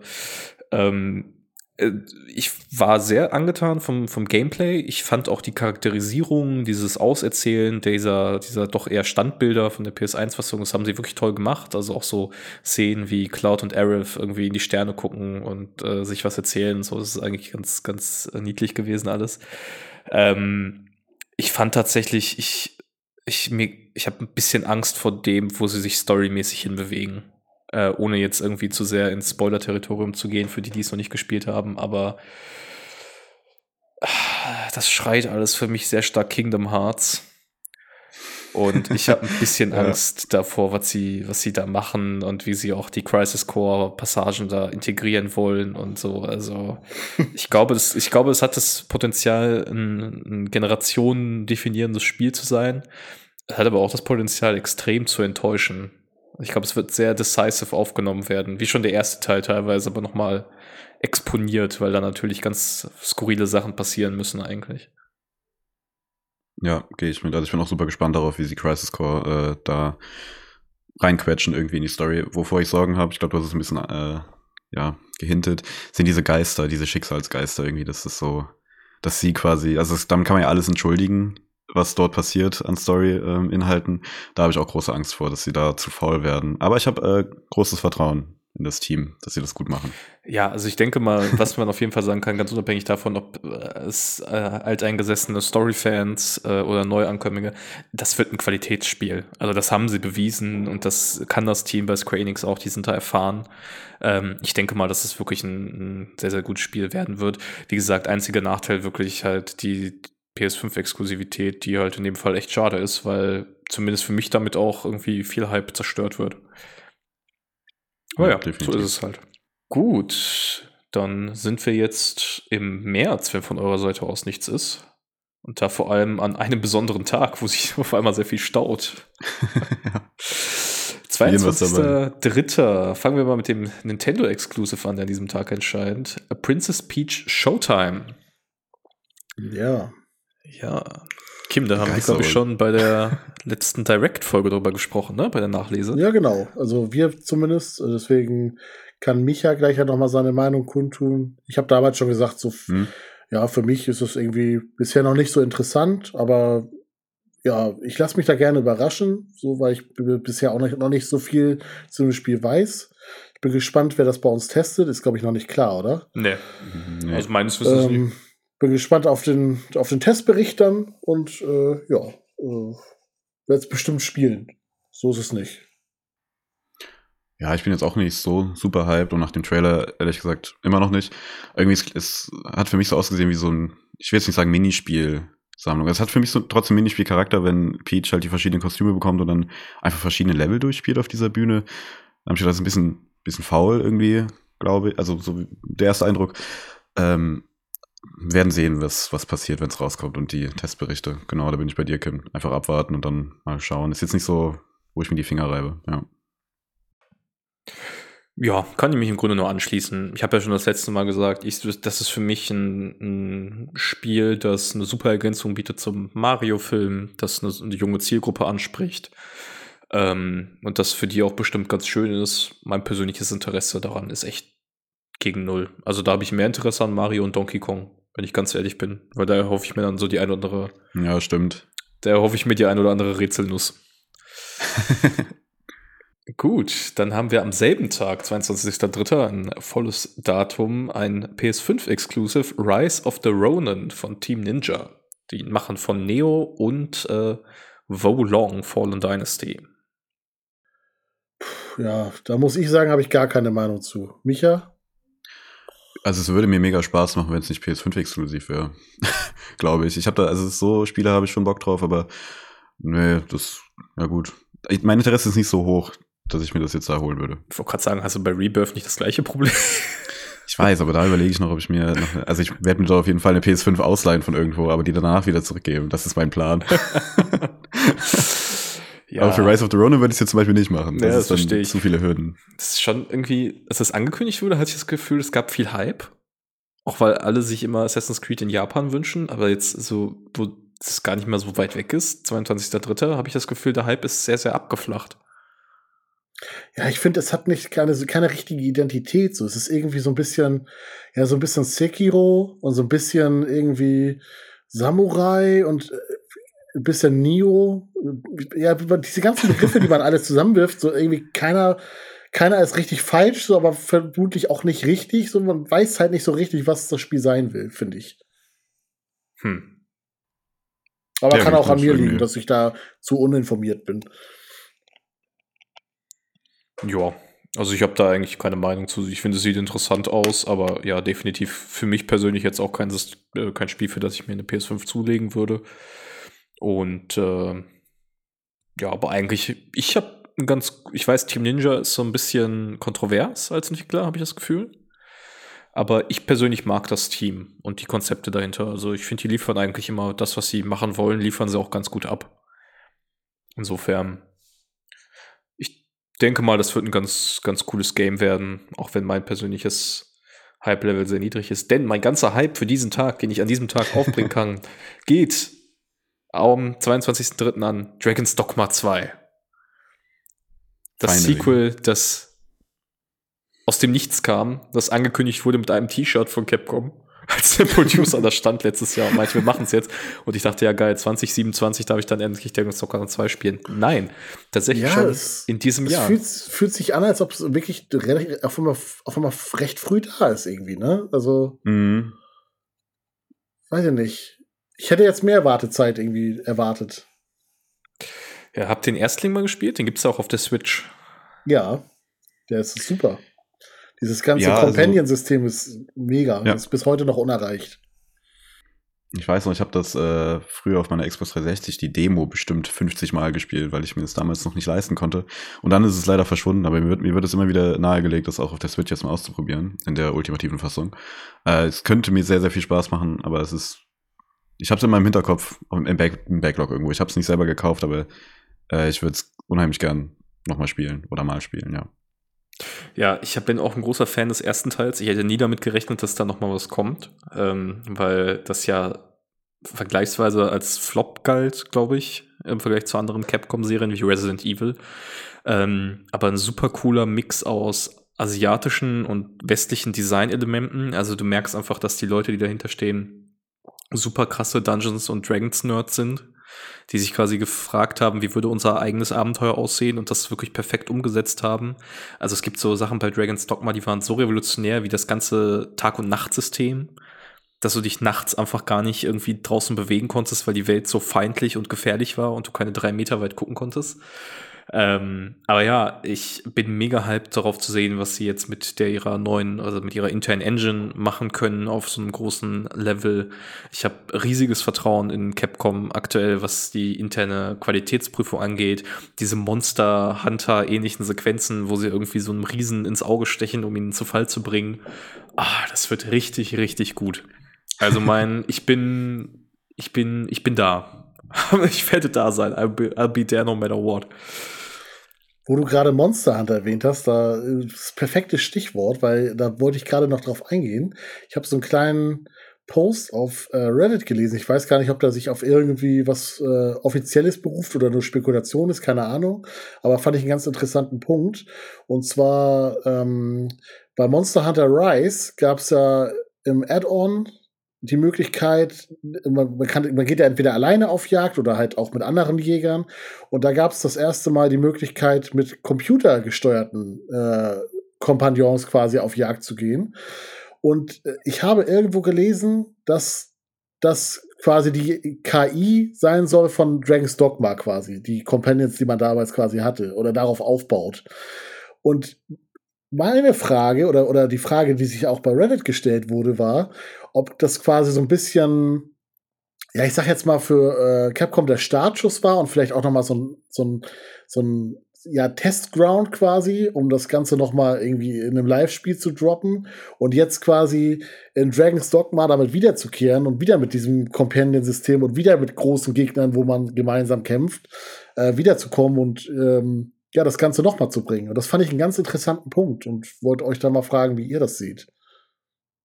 Aber ihr habt, glaube ich, Monster Hunter nicht gespielt, ne? Doch, habe ich. Ich habe ich hab Rise auch gespielt, aber ey, ich muss echt sagen, diese, diese Monster Hunter-Szene, ich finde das, ich finde das gar nicht schlimm, äh, dass die Leute da so drauf abgehen und ich sehe auch die Qualität absolut. Nur ich habe einfach nicht die zeitlichen Kapazitäten, irgendwie ja. so ein riesiges Live-Service-Ding zu spielen.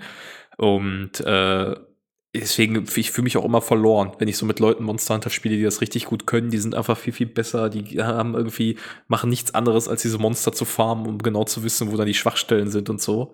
Und ähm, deswegen mechanisch fand ich das immer super, auch technisch super beeindruckend, Rise auf der Switch so zu sehen in der Qualität. Aber ich freue mich jetzt einfach, dass ich diese, diese spielerische Qualität und diese, dieses Gefühl von Erkundung und Weltdurchstreifen habe mit einem Singleplayer-Erlebnis, das ich nach meinem Tempo spielen kann. Also da freue ich mich sehr drauf. Ähm, ich habe, glaube ich, Dragon's Dogma zu wenig gespielt, um da irgendwie Parallelen zu erkennen. Äh, Wäre natürlich cool, wenn sie es damit getestet haben und es positive Ergebnisse gebracht hat. Ähm, aber weiß ich nicht, ob das ja, es, also es ging jetzt ganz allein nur um diese, ähm, diese KI-gesteuerten äh, Begleiter, die man hat. Das war halt so, ja, quasi so ein Verknüpfpunkt zwischen beiden Spielen. Sonst haben die natürlich nicht so viel miteinander gemeinsam. Aber äh, ja, so, wenn es dann irgendwie geholfen hat, quasi die ähm, diese KI-gesteuerten vielleicht noch besser zu gestalten und äh, weil irgendwie Dragon's Dogma wird jetzt schon, glaube ich, ein anderes Budget als Monster Hunter haben und auch äh, qualitativ noch ein, ja, eine ganze Ecke draufsetzen. Und ja, wenn es da irgendwas gebracht hat, dann werden wir es hoffentlich sehen. Ich glaube auch einfach, dass intern bei Capcom ähm, die diese Teams nach all den Jahren des Erfolgs äh, auf verschiedenen Ebenen bestimmt auch einfach mal ein bisschen Beinfreiheit haben ähm, also hier der Producer war ja auch bei der Devil May Cry Serie beispielsweise federführend. Ich glaube auch irgendwie bei Monster Hunter involviert und bei Resident Evil, ähm, dass die vielleicht auch einfach mal sagen können, ey Leute, wir haben Bock, lasst uns doch jetzt mal was machen.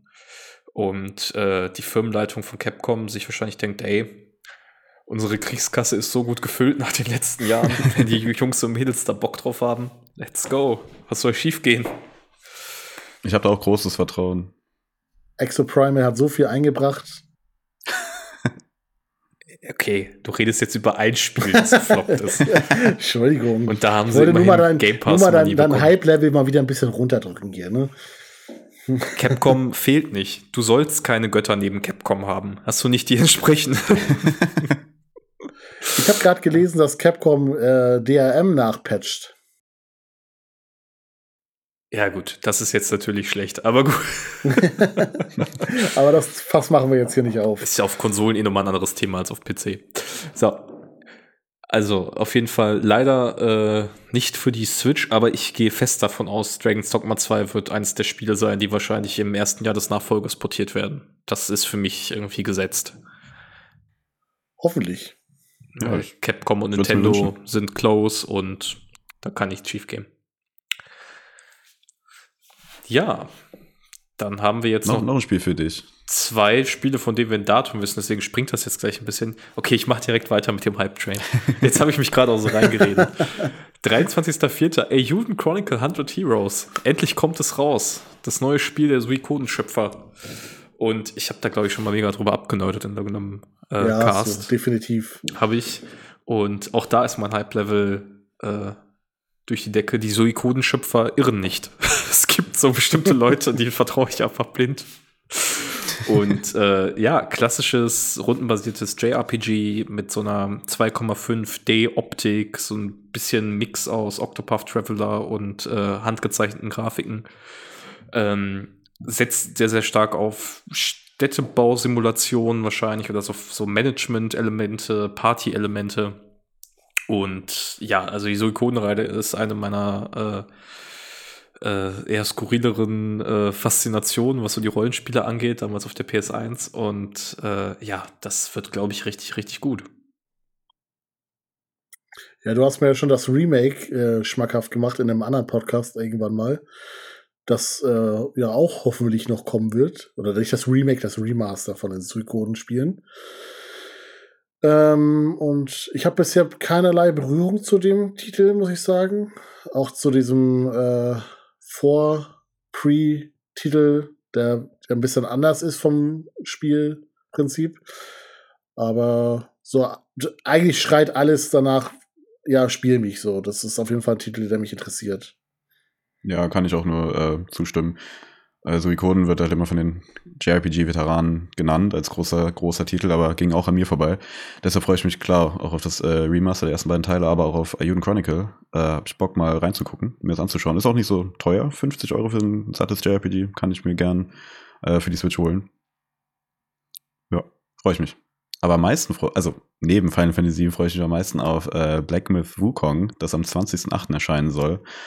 Äh, das ist ähm, vier Monate Sprung. Ja, dazwischen. also wir haben noch so einen kleinen Sommer ähm, Sommerab ja, Abteil, sage ich mal, über den wir gleich noch sprechen können, aber da haben wir halt keine fixen Daten. Deshalb ja, gutes Jahr ist noch sehr jung. Äh, aber am 20.08. kommt dann ja auch einer meiner großen Titel dieses Jahr, weil ich auch sehr großer Sekiro-Fan bin. Äh, das ist nämlich, ja, wie gesagt, Black Myth Wukong. Ähm, die Trailer sahen unfassbar geil aus. Äh, das Kampfsystem sieht unfassbar geil aus. die Geschichte oder die Story im äh, alten China sieht auch unfassbar geil aus. Scheint, ähm, ja, wie schon gesagt, ein Sekiro-Titel zu sein. Ähnlich, Sekiro ähnlich, äh, ähnlicher Titel zu sein. Ähm, kommt für die PS5, Xbox äh, Series und den PC. Äh, mal gucken, ob das wirklich am 20.08. erscheint, finde ich. Das ist so ein bisschen sehr früh irgendwie angekündigt schon, da es, da es so spät im Jahr erst kommt. Ähm, habt ihr Trailer gesehen? Habt ihr da irgendwelche Informationen? Ich fand es da, ich habe da so Bock drauf, nochmal so einen Sekiro-Titel zu bekommen. Ja, ich habe ich hab die Trailer gesehen. Ich finde, es sieht unfassbar beeindruckend aus. Ähm, also technisch insbesondere erstmal der Umsetzung, dieses Design, äh, dieses sehr eigenständige Design, das so chinesische Mythologie kreuzt mit Horrorelementen. Also alles in dieser Welt wirkt einfach eklig. Also in einer guten Art und Weise, dass du einfach denkst, okay, wo, wo durch welches Monster muss ich mich jetzt hier kämpfen? Also Sekiro ist, glaube ich, ein ganz guter Vergleich. Oder auch bei Elden Ring hast du ja auch diese, diese teils echt widerlichen Kreaturen, die dann so auf dich zukommen. Und ähm, ich bin sehr gespannt, ob das tatsächlich die, ob die Grafikpracht mithalten kann mit dem Gameplay und ob die Grafik tatsächlich genauso ausfallen wird ähm, auf den Endkonsolen, weil wenn das, also auf Konsolen und PC, wenn das der Fall sein sollte, dann äh, Chapeau an die Entwickler und dann ist das, glaube ich, ein richtiger technischer Showcase, was so auf aktueller Technik möglich sein wird. Ja, das kann ich eigentlich nur dran anknüpfen. Ich finde es auch grafisch sehr beeindruckend und sieht schon krass aus. Auch alles, was man dazu zu sehen bekommen hat. Aber was dann daraus nachher wird, also bei mir hat sich da jetzt noch kein Hype entwickelt oder sowas, aber ja, ich gucke mir das auf jeden Fall an, wenn es rauskommt und bin gespannt. Ja, wollen wir dann unsere Sommersektion übergehen? Also wie gesagt, wir sind jetzt so ein bisschen durchgegangen. Das waren die größeren Veröffentlichungen auf allen gängigen Plattformen, von denen wir wissen, dass sie kommen. Und jetzt haben wir noch ein paar Spiele, die bestätigt sind für den Sommer 2024, beziehungsweise nachher auch generell für 2024, für die es aber noch kein Datum gibt. Das heißt, das ist jetzt einfach ein bisschen ungeordnet. Und ich glaube, wir können anfangen mit einem der größeren Nintendo-Titel mal wieder in der Reihe Luigi's Mansion 2 HD, Sommer 2024. Oh ja. Freue ich mich sehr, sehr drauf, weil ich habe äh, hatte mit Luigi's Mansion eigentlich nie so eine richtige Berührung. Ähm, bis jetzt auf der Switch der dritte Teil kam, den habe ich gespielt und fand den auch super. Und dementsprechend ist es für mich ein neues Spiel und habe ich richtig, richtig Bock drauf. Ich glaube, das könnte auch ganz äh, cool werden. Das ist ja, soweit ich weiß, der 3DS-Teil, oder? Ja. Und ich ja, die 3DS-Ports, die wir auf der Switch gesehen haben, finde ich auch immer ganz cool. 3DS sieht ja sowieso, wenn man es polished, äh, immer, finde ich, ganz gut aus, kann man sich ganz gut geben. Habe ich auch Lust drauf. Ich bin auch mit dem dritten Teil erst eingestiegen auf der Switch. Und das fand ich super angenehm. Das kann man immer schön abends mal daddeln irgendwie. Ich finde das äh, ein sehr angenehmer Titel. Äh, Freue ich mich auch drauf, ja. Ja, kann aber, ich Aber ist dann schon, weil das hier in dieser Sommersektion ist, ist es bekannt, dass das im Sommer wirklich kommt? Gibt's da, es gibt aber noch kein festes Datum, ne? Äh, kein festes, nee. Das soll, ich, wenn, also ich habe mich an Elias Liste orientiert, da stand Sommer 24, dann ich vertraue ihm da mal. ähm, Also es schreibt ihm wütende PMs. Freut er sich. ja, aber es deckt sich auch mit dem, was ich äh, so im Kopf hatte. Insofern würde ich sagen, es passt schon. Ich bin mal gespannt, ob wir weitere 3DS-Spiele sehen. Äh, worüber ich mich ja sehr freuen würde auf der Switch wäre äh, Samus Returns. Also mhm. von Mercury mhm. Steam, das mhm. äh, Reboot quasi, das dann zum Metroid Dread geführt hat. Das, also die beiden Spiele hätte ich wirklich gerne auf einer Plattform und dann auch noch mal ein bisschen aufgehübscht, weil ähm, ja, bei allen, bei allen Qualitäten des 3DS, ich finde es schwer, nach der Switch nochmal einen Schritt zurück zu machen, was so Auflösung und Bildschirmgröße und so angeht. Aber das ist jetzt ein anderes Thema. Äh, hat jemand von euch Berührungspunkte mit Fantasy Life I, The Girl Who Steals Time? Nee, gar keine. mm, absolut nicht. Wisst ihr denn, was das ist? Denn ich stehe gerade ein bisschen auf dem Schlauch, ehrlich gesagt. Das ist nicht so toll. Ähm. Ich, weiß, ich, weiß, dass es ähm, damals, als es angekündigt war, hat das bei uns in der Redaktion schon für einige freudige äh, Reaktionen gesorgt, aber ich habe wirklich gar keine Ahnung. Ich bin mir auch nicht ganz sicher. Ich glaube, es ist so eine Mischung aus bisschen Rollenspiel, aber auch ein bisschen Farming, wenn ich mich richtig oh nein, erinnere. nicht noch ein Farming. Und dass man so, aber warte, und dass man irgendwie so Monster, oh, ganz dünnes Eis, aber ich glaube, man kann auch Monster fangen und pflegen. Irgendwie sowas in die Richtung. ähm, aber mehr weiß ich auch nicht. Keine Ahnung. Ich bin jetzt gerade auf der Seite von Nintendo.de. Äh, da steht hier als äh, Bullet Points: Beginne ein neues Leben auf einer desolaten Insel und begib dich auf ein großes Abenteuer in der Vergangenheit. Finde Freunde, stelle Gegenstände her und erbaue deine eigene Stadt. Erkunde die Insel in der Rolle, die zu dir passt, wechsle zwischen der Vergangenheit und der Gegenwart und ergründe die Geheimnisse der Insel. Beliebte Charaktere der Reihe kehren zurück. Also klingt ein bisschen wie so ein Mix aus Stardew Valley und ein bisschen Erkundungs-RPG, wenn ich das richtig sehe. Mhm. Ich habe auch gerade den Trailer offen und es gibt auch ja aktives Kampfsystem. Halt ein bisschen Rollenspiel, ja. Also wie du es beschrieben hast. Äh, weirder Mix. Ja. Also, oder sehr unbekannter Mix für mich, sag ich mal. Ja, aber wenn ihr da mit vertraut seid, dann ist es auf jeden Fall ein Titel, auf den ihr euch freuen könnt. Sommer 2024 Switch und das ist ein Exclusive. Wahrscheinlich auch auf PC, aber auf jeden Fall auf der Switch spielbar. Genauso wie das nächste Spiel auf unserer Liste, auf das ich mich sehr, sehr freue, ein äh, Nintendo Exclusive, Paper Mario, die Legende vom Äonentor als Remake. Da bist du nicht alleine. Oh ja. Auch da haben wir schon drüber abgenördet.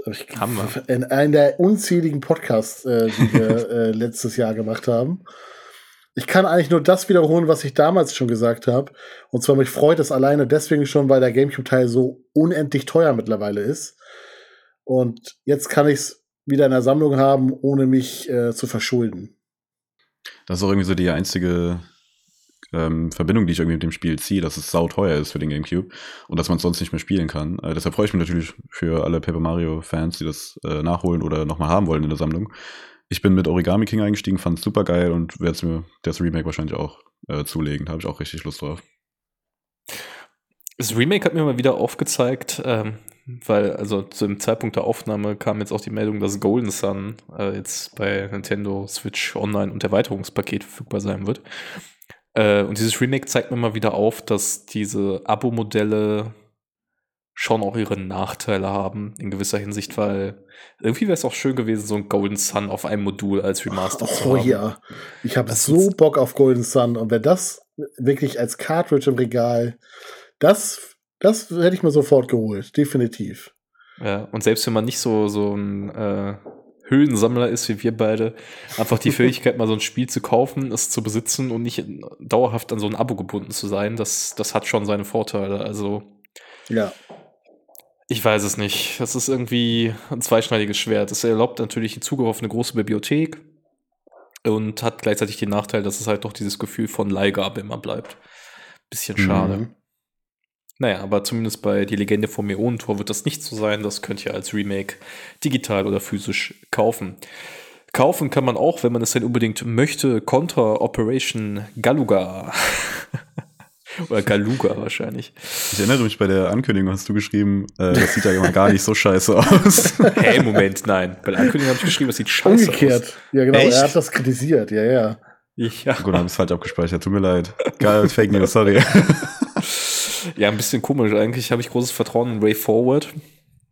Aber die haben da so einen ganz komischen, das sieht aus wie so diese Mobile-Spiel-Werbung, die man immer so irgendwo reingespült bekommt äh, im Netz. Ähm, deswegen, boah, ich hoffe, dass sie da noch ein bisschen Feinschliff betreiben. Ich glaube aber tatsächlich, das hat auch mittlerweile ein festes Release-Datum. Ich gucke mal gerade mal kurz nach, dann könnt ihr vielleicht mal ein bisschen sagen, was ihr davon haltet. Ja, gar nichts, wenn ich ehrlich bin. also ich bin ja durchaus Contra-Fan von den alten Teilen, aber alles, was irgendwie die letzten zehn Jahre rausgekommen ist, oder ich kann da jetzt keine genaue Grenze ziehen, aber die, auf jeden Fall die neueren Titel, da bin ich auf jeden Fall raus. Irgendwie, da hat mich nichts von angesprochen. Wie ist es bei dir, ja, Michael? Die haben irgendwie den alten Charme so seit Jahren liegen gelassen. Ich weiß nicht, wo die, wo die den verloren haben, aber die sollten vielleicht mal auf die äh, Suche gehen. Ähm, also, wie Alice gesagt hat, für mich sah es auch eher aus wie so ein Mobile-Game. so, so eine Instagram-Werbung, so, ja. Nee, aber tatsächlich ist es hier noch nicht. Nee, es ist hier noch nicht mit einem Release-Datum gesichtet. Ja. Interessant. Naja. Aber der nächste Titel auf der Liste, da habe ich richtig, richtig Bock drauf. Ähm, das ist Little Nightmares 3. Wurde, äh, ich glaube, bei der Opening Night Live Show in, in Köln angekündigt, erstmalig. Ähm, die ersten beiden Teile fand ich super cool. Das hat mir mega viel Spaß gemacht. Das ist so ein, ich, wie nennt man das? Nicht Jump'n'Run, so ein Rätsel, 2D, 2,5D Rätsel-Ding. äh, mit sehr vielen Horrorelementen und ähm, ja, Grusel. Äh, was jetzt aber ein Unterschied ist, das wird jetzt von Supermassive Games entwickelt. Da habe ich ein bisschen Sorge. Äh, das Studio hinter Dark Pictures, Anthology und Until Dawn, The Quarry und sowas, die so diese filmischen Erfahrungen gemacht haben. Da habe ich ein bisschen Angst. Aber der Trailer sah schon sehr cool aus, hat äh, Koop, äh, soweit ich weiß. Das sah schon nice aus. Coole Atmosphäre. Ähm, was haltet ihr von Little Nightmares 3? Ja. ja, ich habe irgendwie die ersten beiden immer schon auf der Liste gehabt, aber bisher noch nicht gespielt, muss ich sagen. Deswegen, ich kann da nichts zu sagen. Nichts, was äh, jetzt Mehrwert bringen würde. Sieht cool aus. ja, sind, die ersten beiden sind coole, kurze Titel. Ähm, ja. Ja, geht mir im Grunde eh nicht. Ähm, hatte ich immer so mal auf dem Schirm, aber äh, ich weiß, ich, irgendwie finde ich so diese, diese Kombination aus Plattformer und Horror klickt bei mir nicht so wirklich. Mhm. Weil, wenn ich halt ein Horrorspiel spiele, will ich halt ein Horrorspiel spielen. Also dann will ich halt wirklich mich in so eine Situation äh, versetzen, äh, wie bei einem Resident Evil oder einem Dead Space oder so.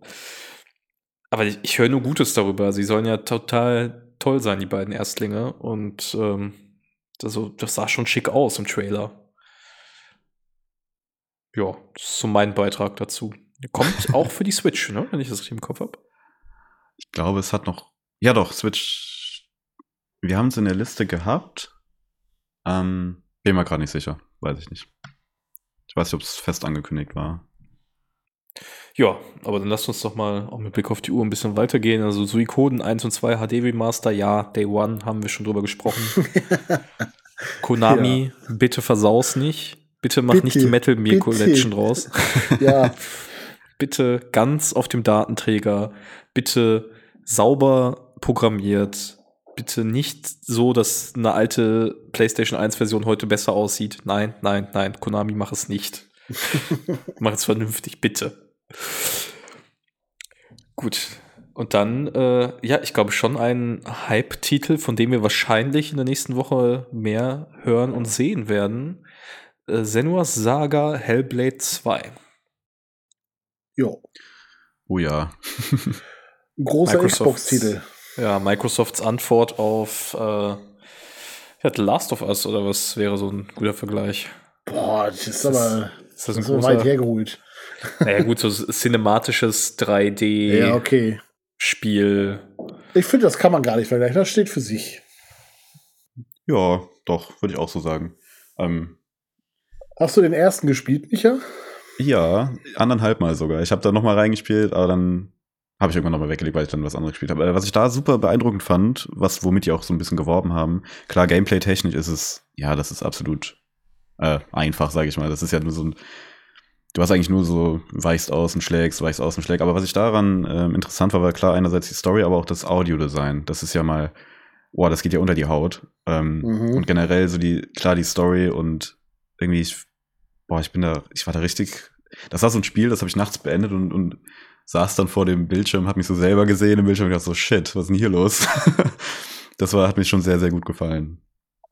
Ja, ist schon, sieht grandios aus. Mhm. Also es gibt da auch diese ähm, äh, Developer Diaries irgendwie auf YouTube, die gucke ich mir ganz gerne an, wo man den Entstehungsprozess sieht und das ist schon schon beeindruckend. Ich hoffe halt tatsächlich, dass sie, äh, weil das ist mein größter Kritikpunkt so an dem ersten Teil, dass das Gameplay, wie du schon gesagt hast, das Kampfsystem, es war halt so ein bisschen mehr, ne? Und äh, ich fand auch die, die Rätsel hatten, war nach einer gewissen Zeit relativ repetitiv. Äh, ich hoffe, dass sie da an den richtigen Stellschrauben drehen, weil, also grafisch, glaube ich, da müssen wir ähm, nicht drüber reden, aber das ist halt nicht das, was ein ja, langfristig dann an den Titel erinnert. Ähm, ja, hoffentlich drehen sie an den richtigen St äh, Stellschrauben und dann wird es hoffentlich ein geiler Titel. Die Xbox hat es nämlich nötig, sagen wir es mal so. ja, kann ich nur unterschreiben, finde ich auch. Ja, ich muss den erst nochmal nachholen. Äh, ich habe irgendwie immer, ist ja, also es ist immer so der Finger so darüber, so jetzt, jetzt installieren und jetzt mal spielen. Das dauert ja auch gar nicht so lang. Ich denke mal, das wird so das nächste sein, was ich jetzt mal nachholen werde, wenn ich das nächste Mal meinen Backlog gebe. Weil ich, mich würde schon sehr interessieren, was sie jetzt aus dem, was sie da rausholen und äh, mit dem Budget und der Rückendeckung von Microsoft. Ich habe noch gar keine Ahnung. Ich glaube, das erste Spiel dauert ja so sechs Stunden, liest man immer, um den Dreh. Das ist relativ hab, kurz. Ne? Ich habe keine Ahnung, wie lang das werden soll und ich habe auch keine Ahnung, wie lang das funktionieren würde. Also auch bei also ich finde so bei so sehr intensiven und immersiven Spielen, da gibt es auch irgendwie so eine Obergrenze von dem, was, was man mitgehen möchte. Also ja, ich hoffe mal, dass sie da. Also der, der erste Teil spielt sich halt relativ anstrengend durch dieses, äh, was mich ja angesprochen hat, dieses Audiodesign. Ja. Ähm, spielt sich ja am besten auch über Kopfhörer, wird ja auch, glaube ich, am Anfang des Spiels äh, empfohlen. Und da ist halt die Frage, wenn das jetzt so ein, äh, ich sage jetzt mal so ein 20-Stunden-Spiel wird, ob man das überhaupt äh, ja selber durchhält. Da braucht man ja wahrscheinlich regelmäßige Pausen dann. Ja. Genau, das ähm, möchte ja so, das fand ich super interessant, weil ich das vorher noch nicht so erlebt habe in der äh, in der Thematik. Die möchten ja so ein bisschen so psychische Krankheiten auch irgendwie ein bisschen ein Stück weit ja simulieren. Und das hat auch Einfluss äh, natürlich durch das Audiodesign, was dich dann auch stresst irgendwie. Das mit dem Herzschlag auch immer und so oder bei den Kämpfen in manchen, äh, ohne jetzt zu viel vorwegzunehmen, aber da werden dir, du hast immer so eine Stimme im Kopf, die dir was sagt und die lügt irgendwann. Und das ist so, finde ich, das ist eine Stufe an Immersion, die wirklich energiezerrend ist, finde ich. Also du kannst es natürlich, wenn du da nicht so, dich nicht drauf einlässt, wirklich, kannst es einfach runterspielen und dann ist es weg, aber wenn du da wirklich ähm, die Kraft hast, irgendwie da sehr reinzuspringen in dieses Loch, dann äh, kann das eine echt einschneidende Erfahrung sein, finde ich. Also es war schon herausstechend, gerade äh, auch bei der Thematik und so. Das ist schon, bin ich sehr gespannt, wie das im neuen Teil gehandhabt wird. Gerade auch mit dieser Stimme und den Einfluss auf das Gameplay und so. Ja, ich habe da tatsächlich auch relativ großes Vertrauen rein, weil ähm, also Microsoft wird hier oft kritisiert für so eine Politik der freien Hand, was die eigenen Studios angeht. Ähm, und ich glaube, das kann halt Segen und Fluch sein. Bei Redfall war es halt ein Fluch, bei Hi-Fi Rush war es ein Segen. Und ich habe das Gefühl, das könnte jetzt wieder mal so ein Fall sein, weil ich auch mal in dieses, dieses Studio Ninja Theory reingeguckt habe, ähm, mit so Dokus und so. Äh, weil die mich, weil ich die als Entwicklerteam ganz interessant finde. Und ich glaube, die werden da was umgesetzt haben, wovon sie sehr überzeugt sind. Und wenn man sich so die Entwicklungszeit anguckt und auch das Prestige, was Microsoft, was Microsoft intern dem Studio gegeben hat, mit, das ist ja das Spiel, mit dem die Xbox Series X angekündigt wurde, äh, bin ich sehr, sehr sicher, dass die alle Ressourcen und alles bekommen haben, um ihre Vision umzusetzen. Und da auch sich entsprechend Zeit nehmen durften. Also ich denke mal, das, was da am Ende rauskommen wird, wird 100% die Vision dieses Teams sein. Das ist schon cool. So, unabhängig ja, davon, ob man das Spiel auch. jetzt irgendwie selber hochhypt oder nicht. Das ist einfach cool, dass so solche Projekte möglich sind. Dann haben wir hier noch ein paar andere Sachen auf der Liste. Vampire the Masquerade Bloodlines. Ich glaube, jetzt bräuchten wir Flo in der Runde. Ich Wollte ich auch gerade sagen. Habt ihr Ahnung davon? Habt ihr es gespielt, den ersten Teil? Irgendwie? Ich weiß nicht, was ich weiß. Ich habe da nie reingeguckt. Ich verstehe aber die Faszination, ehrlich gesagt, nur bedingt. Ja, ich auch. Wie gesagt, Flo hat's gespielt. Ich kenne es halt auch nur aus dem Podcast, in dem wir drüber gesprochen haben. Deswegen, ja, hat. Ich meine, das, das Bloodlines, das, das Hauptspiel damals, das habe ich schon auf dem PC gespielt, so ist es nicht. Aber ja, hat ja im Prinzip sonst, ich glaube, nur mit dem Setting quasi was zu tun, sonst sind das ja ganz andere Spiele. Dementsprechend, ja, können wir wohl nichts zu sagen. Muss Flo noch mal einen Nachtrag liefern. Hm, ja, also da bin ich, bin ich leider auch raus und kann da nicht viel zu beitragen. Ähm, ich habe deutlich mehr Interesse, aber so ähnlich geht es mir auch bei äh, Stalker 2 Heart of Chernobyl, äh, wo ich einfach äh, noch nie Berührungspunkte mit habe, äh, hatte, aber von dem ich weiß, dass es eine, eine Reihe ist, die sehr, sehr hoch gehalten wird von denjenigen, die sie kennen und die sie gespielt haben. Ja, die, äh, die ersten Stalker-Teile, die sind halt jetzt, also wenn du die heute spielen würdest, dann würdest du sagen, meine Güte, ist das alles clunky und alles schwerfällig und äh, wahrscheinlich unspielbar.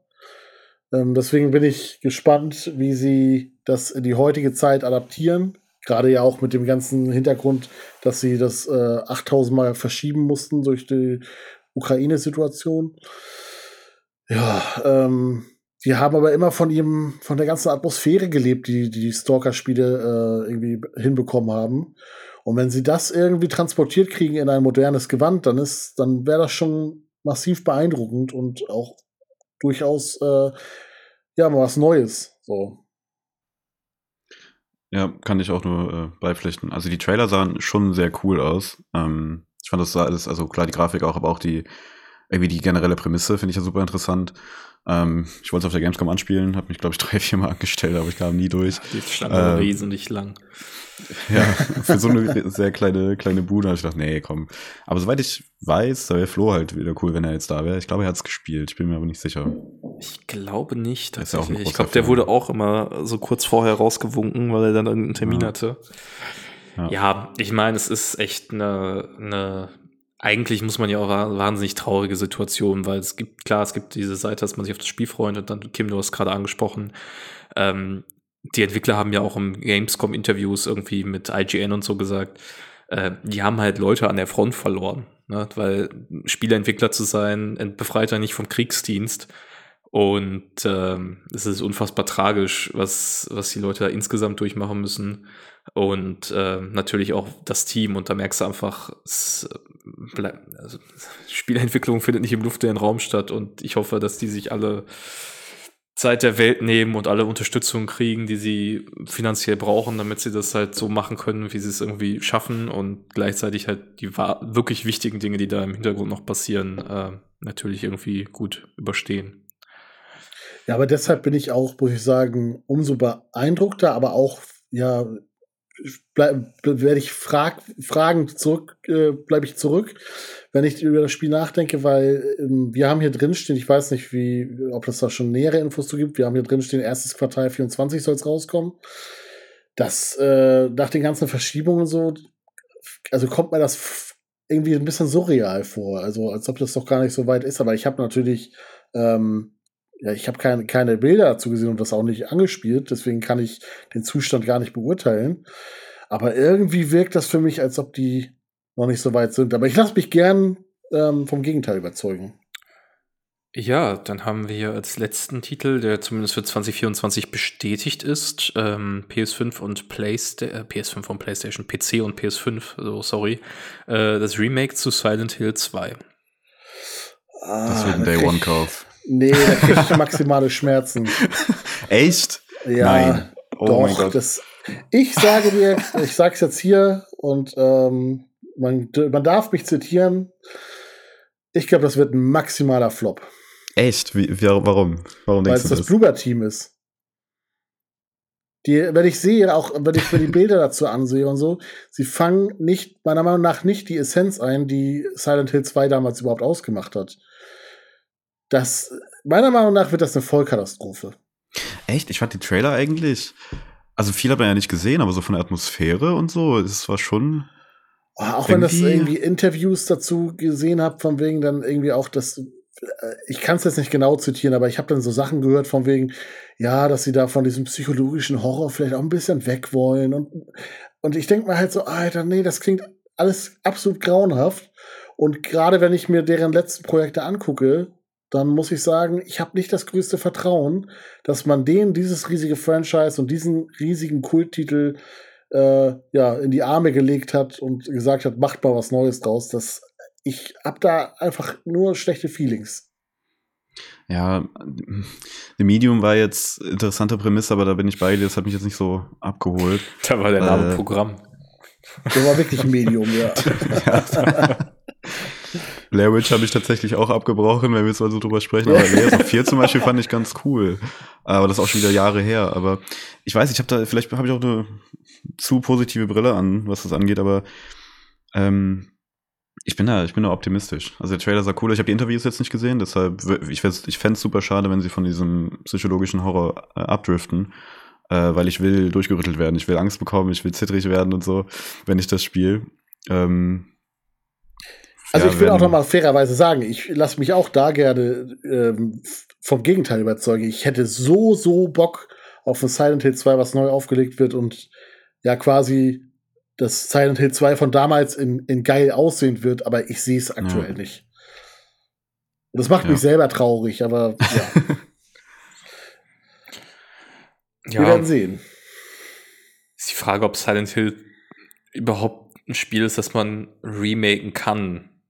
Das ist nämlich genau der Punkt. Die alle zufriedenstellt.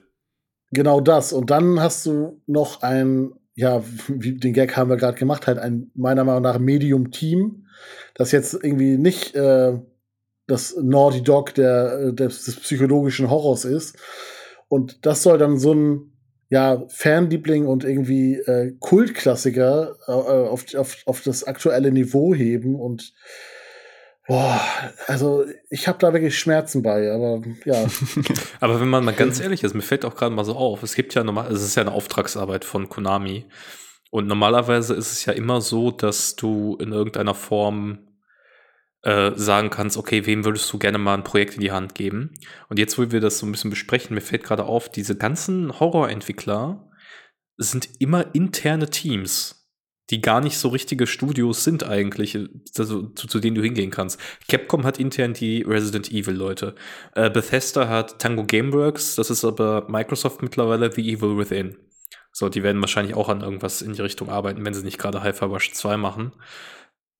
So, und dann hast du ein Blooper-Team. Das ist so mit das Größte, was man so außerhalb extern kennt, die nicht ja. irgendwo zugeordnet sind. Und ansonsten fällt mir jetzt auch schon keiner mehr ein. Der Rest ist halt wahnsinnig viel Indie, wahnsinnig viel klein, kleine Teams, ähm, die eigenständige Projekte machen. Ja, und vielleicht noch die bei, äh, die das Dead Space Remake verantwortet haben. Das sind so die, die drei, vier großen Namen, ne, die einem noch einfallen. Das stimmt, ja. Ja, das, dafür ist, glaube ich, einfach das Horror-Genre zu klein irgendwie. Ja, wenn man sich die letzten Releases der letzten Jahre anguckt, dann, also was bleibt einem dann noch irgendwie im Gedächtnis? Signalis habe ich jetzt direkt so spontan im Kopf, was halt ein Indie-Titel ist aus Deutschland. Ja. Und sonst? also, weiß nicht. Ja, eigentlich nur Dead Space. So, Callisto Protocol ignorieren wir jetzt mal aktiv. Ja. Aber zum Beispiel, wenn es eine ähnliche Herzbehandlung äh, bekommt, sage ich mal, wie Dead Space, dann bin ich schon mehr als zufrieden. Das, also, da, ey, da, ganz ehrlich, gehe ich sofort mit. sofort. Deshalb bin ich so positiver Dinge, glaube ich, weil wir so geile Remakes bekommen haben, 23. Äh, auch bei Resident Evil 4 wurde ja viel so kritisch, so, ah, weiß ich nicht, das ist damals schon so einzigartig gewesen. Und dann kam halt auch so ein geiles Remake dabei rum. Das hat mir auch so Spaß gemacht. Ich glaube deswegen, ich, ich bin so auf dem Höhenflug dabei, glaube ich. Ich reite noch auf dieser positiven Welle, dass das äh, gut werden könnte. Aber dann entfalle ich auch umso tiefer, wenn es scheiße wird. ich werde dich äh, ähm, in unserem internen Discord markieren, wenn das Spiel raus ist und schlechte Wertung bekommen hat. Ja, das Problem ist ja auch, ja, weiß ich nicht, das Problem ist ja auch einfach, ähm, Ursprünglich war ja mal angedacht, dass Kojima ein Silent Hill Reboot macht. Das ist ja dieses berühmt-berüchtigte äh, Project PT, ähm, von dem es nur dieses Demo gab, wo es jetzt irgendwie PS4-Konsolen gibt, die für horrende Preise bei eBay äh, verkauft werden, weil das einfach niemand mehr legal runterladen kann. Ähm, das wäre in der Tat interessant gewesen, äh, auch wenn man Also Kojima hätte ich das durchaus zugetraut, das irgendwie neu zu erfinden und neu zu machen. Ähm, ja, aber auch dieses restliche Team Silent bei Konami, das hat sich, glaube ich, komplett zerstreut. Also ich, ich bin mal gespannt. Also ich, ich habe keine Plattform, auf der ich das spielen könnte. Insofern gucke ich dann mir das als unbeteiligter Beobachter an, aber ich bin eher bei Kim. Also ich gehe nicht davon aus, dass das ein Kracher wird, wenn ich ganz ehrlich bin. Schade. Aber ja, verständlich, verstehe. Kann ich, äh, kann ich total nachvollziehen. Was aber hoffentlich ein Kracher wird, und da mache ich jetzt mal den, Über den, den, Übergang zum nächsten Titel, obwohl wir haben noch zwei Titel und die könnten beides potenzielle Kracher sein. Micha, welchen besprechen wir zuerst? ich würde sagen, ähm, den zweiten, weil dann können wir mit dem ersten einen schönen äh, Kreis schließen zu Prince of Persia. Fangen wir mit äh, Metroid Prime 4 an, das steht in der Liste, aber das, da haben wir jetzt klar habe ich mega Bock drauf, aber irgendwann haben wir das letzte Mal dazu was gehört, außer dass die Produktion neu gestartet wurde. Danach habe ich das Gefühl, kam nichts mehr. Jede, bei jeder Direct äh, freue ich mich über neue, neues Material und werde dann enttäuscht, aber das ist eine andere Sache. Ähm, habt ihr da Informationen zu? Was ist der letzte Stand? Ich bin da irgendwie nicht mehr im Loop. Wenn ich Informationen hätte, dann würde ich hier nicht mit dir quatschen, sondern sie verkaufen. dann wäre ich bei amerikanischen Grüßen im, im Podcast und nicht mit euch. mit Jason Schreier. Richtig. Nein, Informationen habe ich nicht, aber natürlich, also Metroid Prime 4 ist natürlich ganz weit oben auf der Liste der meist erwarteten Spiele. Aber boah, ob wir das 2024 sehen, er muss ja eigentlich, oder? Muss. Ja, also ich vermute, dass äh, entweder, also bewahrheiten sich die Gerüchte, dass es halt wirklich ein Cross-Titel wird, oder es kommt tatsächlich echt für die neue Konsole. Nein, das können sich ich glaube, also, ich glaube auch, Cross-Gen-Titel sein. Ja, weil ich kann mir nicht vorstellen, dass es ähm, vielleicht doch als äh, Switch-Only-Titel kommt, wenn die neue Konsole schon rauskommt. Das wird auf keinen Fall passieren. Das kann ich mir nicht vorstellen. Nein, das glaube ich auch nicht. Aber du kannst nicht eine ganze Generation lang die Leute hypen mit Metroid Prime 4 kommt und es ankündigen so früh und dann sagen, kauft euch den Nachfolger. Also es muss auf der Switch das, kommen. Ja, das war ja bei Breath of the Wild auch so, ne? Ja, aber das ist ja auch für die Wii U erschienen. Richtig, ja. Ja, genau. Vielleicht im Februar. Neue Infos. Neue Infos, okay, aber es kommt nicht irgendwie. So, nochmal, also wir arbeiten immer noch dran, Leute, alles gut. Wir sind noch dran. Na, das haben sie ja letztes Jahr schon gesagt, oder? Nee, als sie Metroid Dread angekündigt haben, haben sie das mal erzählt. Dass die Entwicklung gut voranschreitet, glaube ich. Kann sein, ich, ja. Ich frage mich wirklich, wie das bei den Retro-Studios da in Texas aussieht. Es sind wahrscheinlich so, so Männer in schwarzen Anzügen, die permanent das Gelände patrouillieren und dann dafür sicherstellen, dass da niemand rein und raus geht. Schön, dass da auch noch gar nichts durchgesickert ist, wundert mich wirklich sehr, weil wir ja fast jede Woche irgendwelche Leaks zu irgendwas bekommen oder irgendwelche Leute, die meinen, irgendwas zu wissen. Aber Metro Prime 4 bleibt ruhig. Lange. Naja, weil das halt, dieses Studio macht halt nichts anderes. Das ist halt nicht irgendwie mit anderen Sachen betraut oder so. Deswegen, tja, bin mal gespannt. Ich hätte jetzt bei anderen Studios gesagt, dass das so ein bisschen auch ja, besorgniserregend vielleicht ist. Aber wenn man sich jetzt mal die Vergangenheit bei Nintendo anguckt, äh, klar ist jetzt ähm, anderes Studio und so, aber die Situation war ja bei Breath of the Wild damals nicht unbedingt anders. Ne? Wie lange hat man als Wii U-Besitzer halt jedes Jahr darüber gesprochen, dass halt Zelda bald rauskommt und äh, immer gab es nichts zu sehen, richtig und ja, dann kam es halt am Ende dann doch und war halt dann tatsächlich auch doch irgendwie das Genre definierende Spiel der Zwischengeneration. Und das ist so ein bisschen, auch wenn es, wie gesagt, ein anderes Studio ist, auch da meine Hoffnung, dass sie halt einfach wirklich für sich im stillen Kämmerchen arbeiten und äh, ja, die Entwicklung halt wurde ja neu gestartet, weil sie offensichtlich nicht zufrieden waren auch. Und äh, dass sie jetzt einfach ihre Qualitätsstandard, die sie selber erreichen wollen, auch wirklich erreichen und dass da dann Knallertitel rauskommt. Und ja, das ist meine Hoffnung. Ja, ich, ich habe keine Zweifel daran, dass äh, das ein super, super Spiel sein wird. Ich habe vor allem äh, keine Zweifel daran, dass das wirklich erscheinen wird, anders als bei dem letzten Spiel, über das wir jetzt reden werden. Wo ich vorhin schon meinte, oh, oh, weiß nicht. Ähm, Hollow Knight Silk Song. Ja, wir mussten es ja ansprechen, gell? Wir mussten es reinnehmen. Das ist auch schon so, auch vor jeder eigentlich nicht nur Nintendo Direct, aber auch andere Indie. Aber jeder ähm, Show Präsentation. ja. Ist mittlerweile ein Running Gag. So, Silk Song. Ähm, ja, Nachfolger von Hollow Knight. Habt ihr es gespielt, Hollow Knight? Ja, habe ich. Ich habe Hollow Knight abgebrochen. ähm, Aua. ja, es tut mir leid, dass ich jetzt direkt mit dieser Bombe einsteigen muss. Es, ich verstehe die, ich verstehe die Faszination. Ich liebe das Art Design. Ich finde die Welt spannend. Es war mir einfach zu groß. Ich habe mich darin verloren irgendwann und ich habe ähm, irgendwann für mich dann, also ich habe irgendwie so unter, ich glaube, ich habe Weihnachten angefangen und da musste ich es ein paar Tage zur Seite legen und ich habe danach keine Ahnung mehr gehabt, wo ich bin und was ich mache und das passiert mir wirklich selten bei Spielen. Das und ist aber genau mein Problem mit Hollow Knight. Sorry. Das war, nee, nee, alles gut. Also ich, das ist einfach nicht mein Spiel gewesen. Bei allen Qualitäten, die das mit Sicherheit hat, bei der, ich kann das total verstehen. Ich glaube, wenn du dich da fallen lassen willst und darin, damit klarkommst, dass du nur dieses Spiel spielst und ewig lange dich da durchsuchst, äh, dann ist alles toll. Aber mir war das zu wenig geführt, einfach in meiner Spielerfahrung. Ja, kann ich schon nachvollziehen. Geht mir durchaus ähnlich. Aber trotz alledem sehe ich die Qualitäten des Titels und ähm, ja, das macht, auch wenn, wenn ich dieses Erkunden halt eigentlich hasse, sorgen die anderen Elemente dafür, dass ich trotzdem genug Bock habe, es weiterzuspielen, auch wenn ich da meine Schwierigkeiten damit habe. Und dementsprechend steht Hollow Knight bei mir auf jeden Fall irgendwie, ähm, was das Genre angeht, ganz oben mit äh, auf der Liste.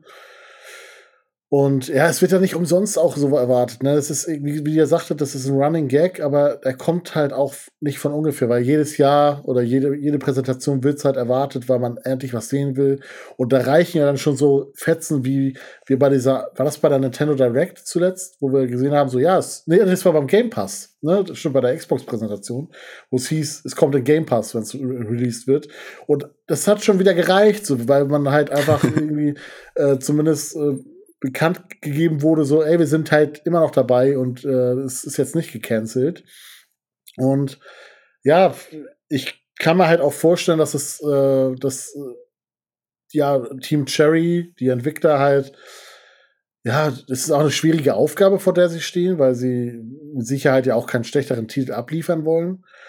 Und solange es da jetzt nicht irgendwie Probleme gibt bei der Entwicklung, was ich jetzt einfach mal nicht hoffe, man hat auch sonst nichts gehört, einfach hoffe, dass sie sich wirklich die Zeit nehmen, die sie brauchen. Und dann ist mir das auch scheißegal, ob das jetzt ein oder zwei Jahre noch braucht. Dann nehmt euch die Zeit und dann bringen sie das Spiel raus, was sie ja auch vielleicht als Vision sich gedacht haben nach, als Nachfolger. Und dann bin ich auch bereit, es dann zu spielen, wenn es halt kommt. Und es ist mir dann egal. Aber trotzdem bleiben die Gags halt nicht aus. das auf jeden Fall. Also ich würde es auf jeden Fall für die Fans wünschen, weil mir ging es da so ähnlich äh, wie Adis. Wir haben am Anfang schon drüber gesprochen bei Prince of Persia über diese zwei Kategorien von Metroidvanias. Die einen, die dich ziemlich deutlich führen, wie Ori oder jetzt äh, das neue Prince of Persia. Äh, oder die, die halt auf Erkundung setzen. Und beim erst, also beim, bei, bei dem Erkundungstrakt ist Hollow Knight äh, zu finden. Und da ging es mir ja genauso dass ich das, ich habe sehr lange gespielt, ich glaube, ja nicht sehr lange, aber zehn Stunden vielleicht oder neun irgendwie. Und das hat mir so viel Spaß gemacht, weil das Gameplay so präzise und belohnend ist, finde ich. Ich, ich finde, das ist eines der besten 2D ähm, Kampf, also Action-Gameplays, die wir je hatten. Es macht mir so Spaß. Aber die Erkundung, man legt es drei Tage weg und ich habe komplett vergessen, wo ich bin, was ich machen muss. Und äh, ich habe es dann irgendwie vor kurzem nochmal angefangen, weil ich dachte, ach, das macht aber eigentlich voll Bock. Äh, und die Lernkurve ist auch richtig cool. Aber ja, habe wieder aufgehört, weil ich komme nicht weiter. Ich müsste es mit, ähm, mit, mit hier Komplettlösung spielen und da habe ich zu viel Stolz. da ist meiner Meinung nach auch am meisten äh, Optimierungspotenzial noch vorhanden. Und ich hoffe auch, dass sie vielleicht jetzt, weil ich glaube, Gameplay-mäßig sind sie ja gut dabei und werden oder hatten ja schon ein gutes System, aber dass sie vielleicht genau diese Punkte ein bisschen angehen und es schaffen, dieses ja, diese hervorragende Welt, die sie da haben, äh, auch ein bisschen zugänglicher zu machen. Also ohne, ohne an Komplexität irgendwie einzubüßen. Das kann ich mir vorstellen, dass äh, das ist auch ein Prozess, der dann ewig lange dauert. Und deswegen hoffe ich ein bisschen, dass es, äh, dass sie daran dann auch arbeiten. Weil das ist eigentlich, würde ich sagen, einer der wenigen Kritikpunkte, die man im Spiel überhaupt vorwerfen kann. Und wenn sie das ausgemerzt kriegen, dann hast du da aber äh, einen absoluten 90er-Titel am Start. Ja, kann ich, also gehe ich so mit. Das ist auch meine einzige Kritik, die ich eigentlich habe. Gut, die hält mich auch ein bisschen vom Spielen ab, muss ich sagen. Weiter konnte ich nicht gehen. Mir fällt gerade auf, dass wir ein, dass wir ein Spiel vergessen haben, auch von einem sehr renommierten ähm, Studio, was ja jetzt rauskommen soll, äh, nämlich von den Ori-Machern. No Rest for the Wicked. Leider nicht für die Switch. Ach ja, das Spiel. Ach, ja. da, wo sie gemeint haben, wo sie gemeint haben, das wird unser Legend of Zelda, wenn Ori Mario war. Ja, ja, genau. Das war ja so ein Genau. Zitat von denen. Ja, ja, genau. Das Action-RPG. ähm, da hätte ich jetzt tatsächlich im direkten Vergleich mehr Lust drauf. Nee, ich nicht. Also dafür ist mein Hype auf Hollow Knight äh, Silksong zu groß. Ich habe mir nichts von dem äh, Ori-Macher-Titel angeguckt, deshalb weiß ich es nicht. Außer das Zitat. das fand ich einschneidend. Ah Ja, und, und tatsächlich, so, sorry, dann habe ich jetzt aber noch meinen, weil das war, äh, wenn ihr das gelesen, wenn ihr das hier hört, müsste unser Spezial schon erschienen sein. Ähm, mein Most Hyped Spiel 2024 tatsächlich äh, Metaphor Refantasio oder Fantasio. Ach ja, das Spiel, stimmt. Ähm, Stimmt, ich erinnere mich, ja. Genau, das, das Spiel von den Persona-Machern. Also kein Remake, sondern ein eigenständiges neues Universum ähm, der, der Persona-Macher, das Fantasy-Elemente kreuz mit dem Persona-Gameplay und das sieht absolut fantastisch aus. Da habe ich mega Bock drauf. ja, ich auch. Definitiv. Das wird auch ein Day-One-Kauf. Teures Jahr irgendwie jetzt schon. Wir sind erst im Januar. Wir sind jetzt im Januar jetzt. Da kommt ja noch. Vielleicht kommt ja auch eine neue Konsole, das haut dann auch wieder direkt ins Budget rein. Oh je, oh je. nicht Dings, auch wenn ich mich freue, aber nicht dieses Jahr bitte.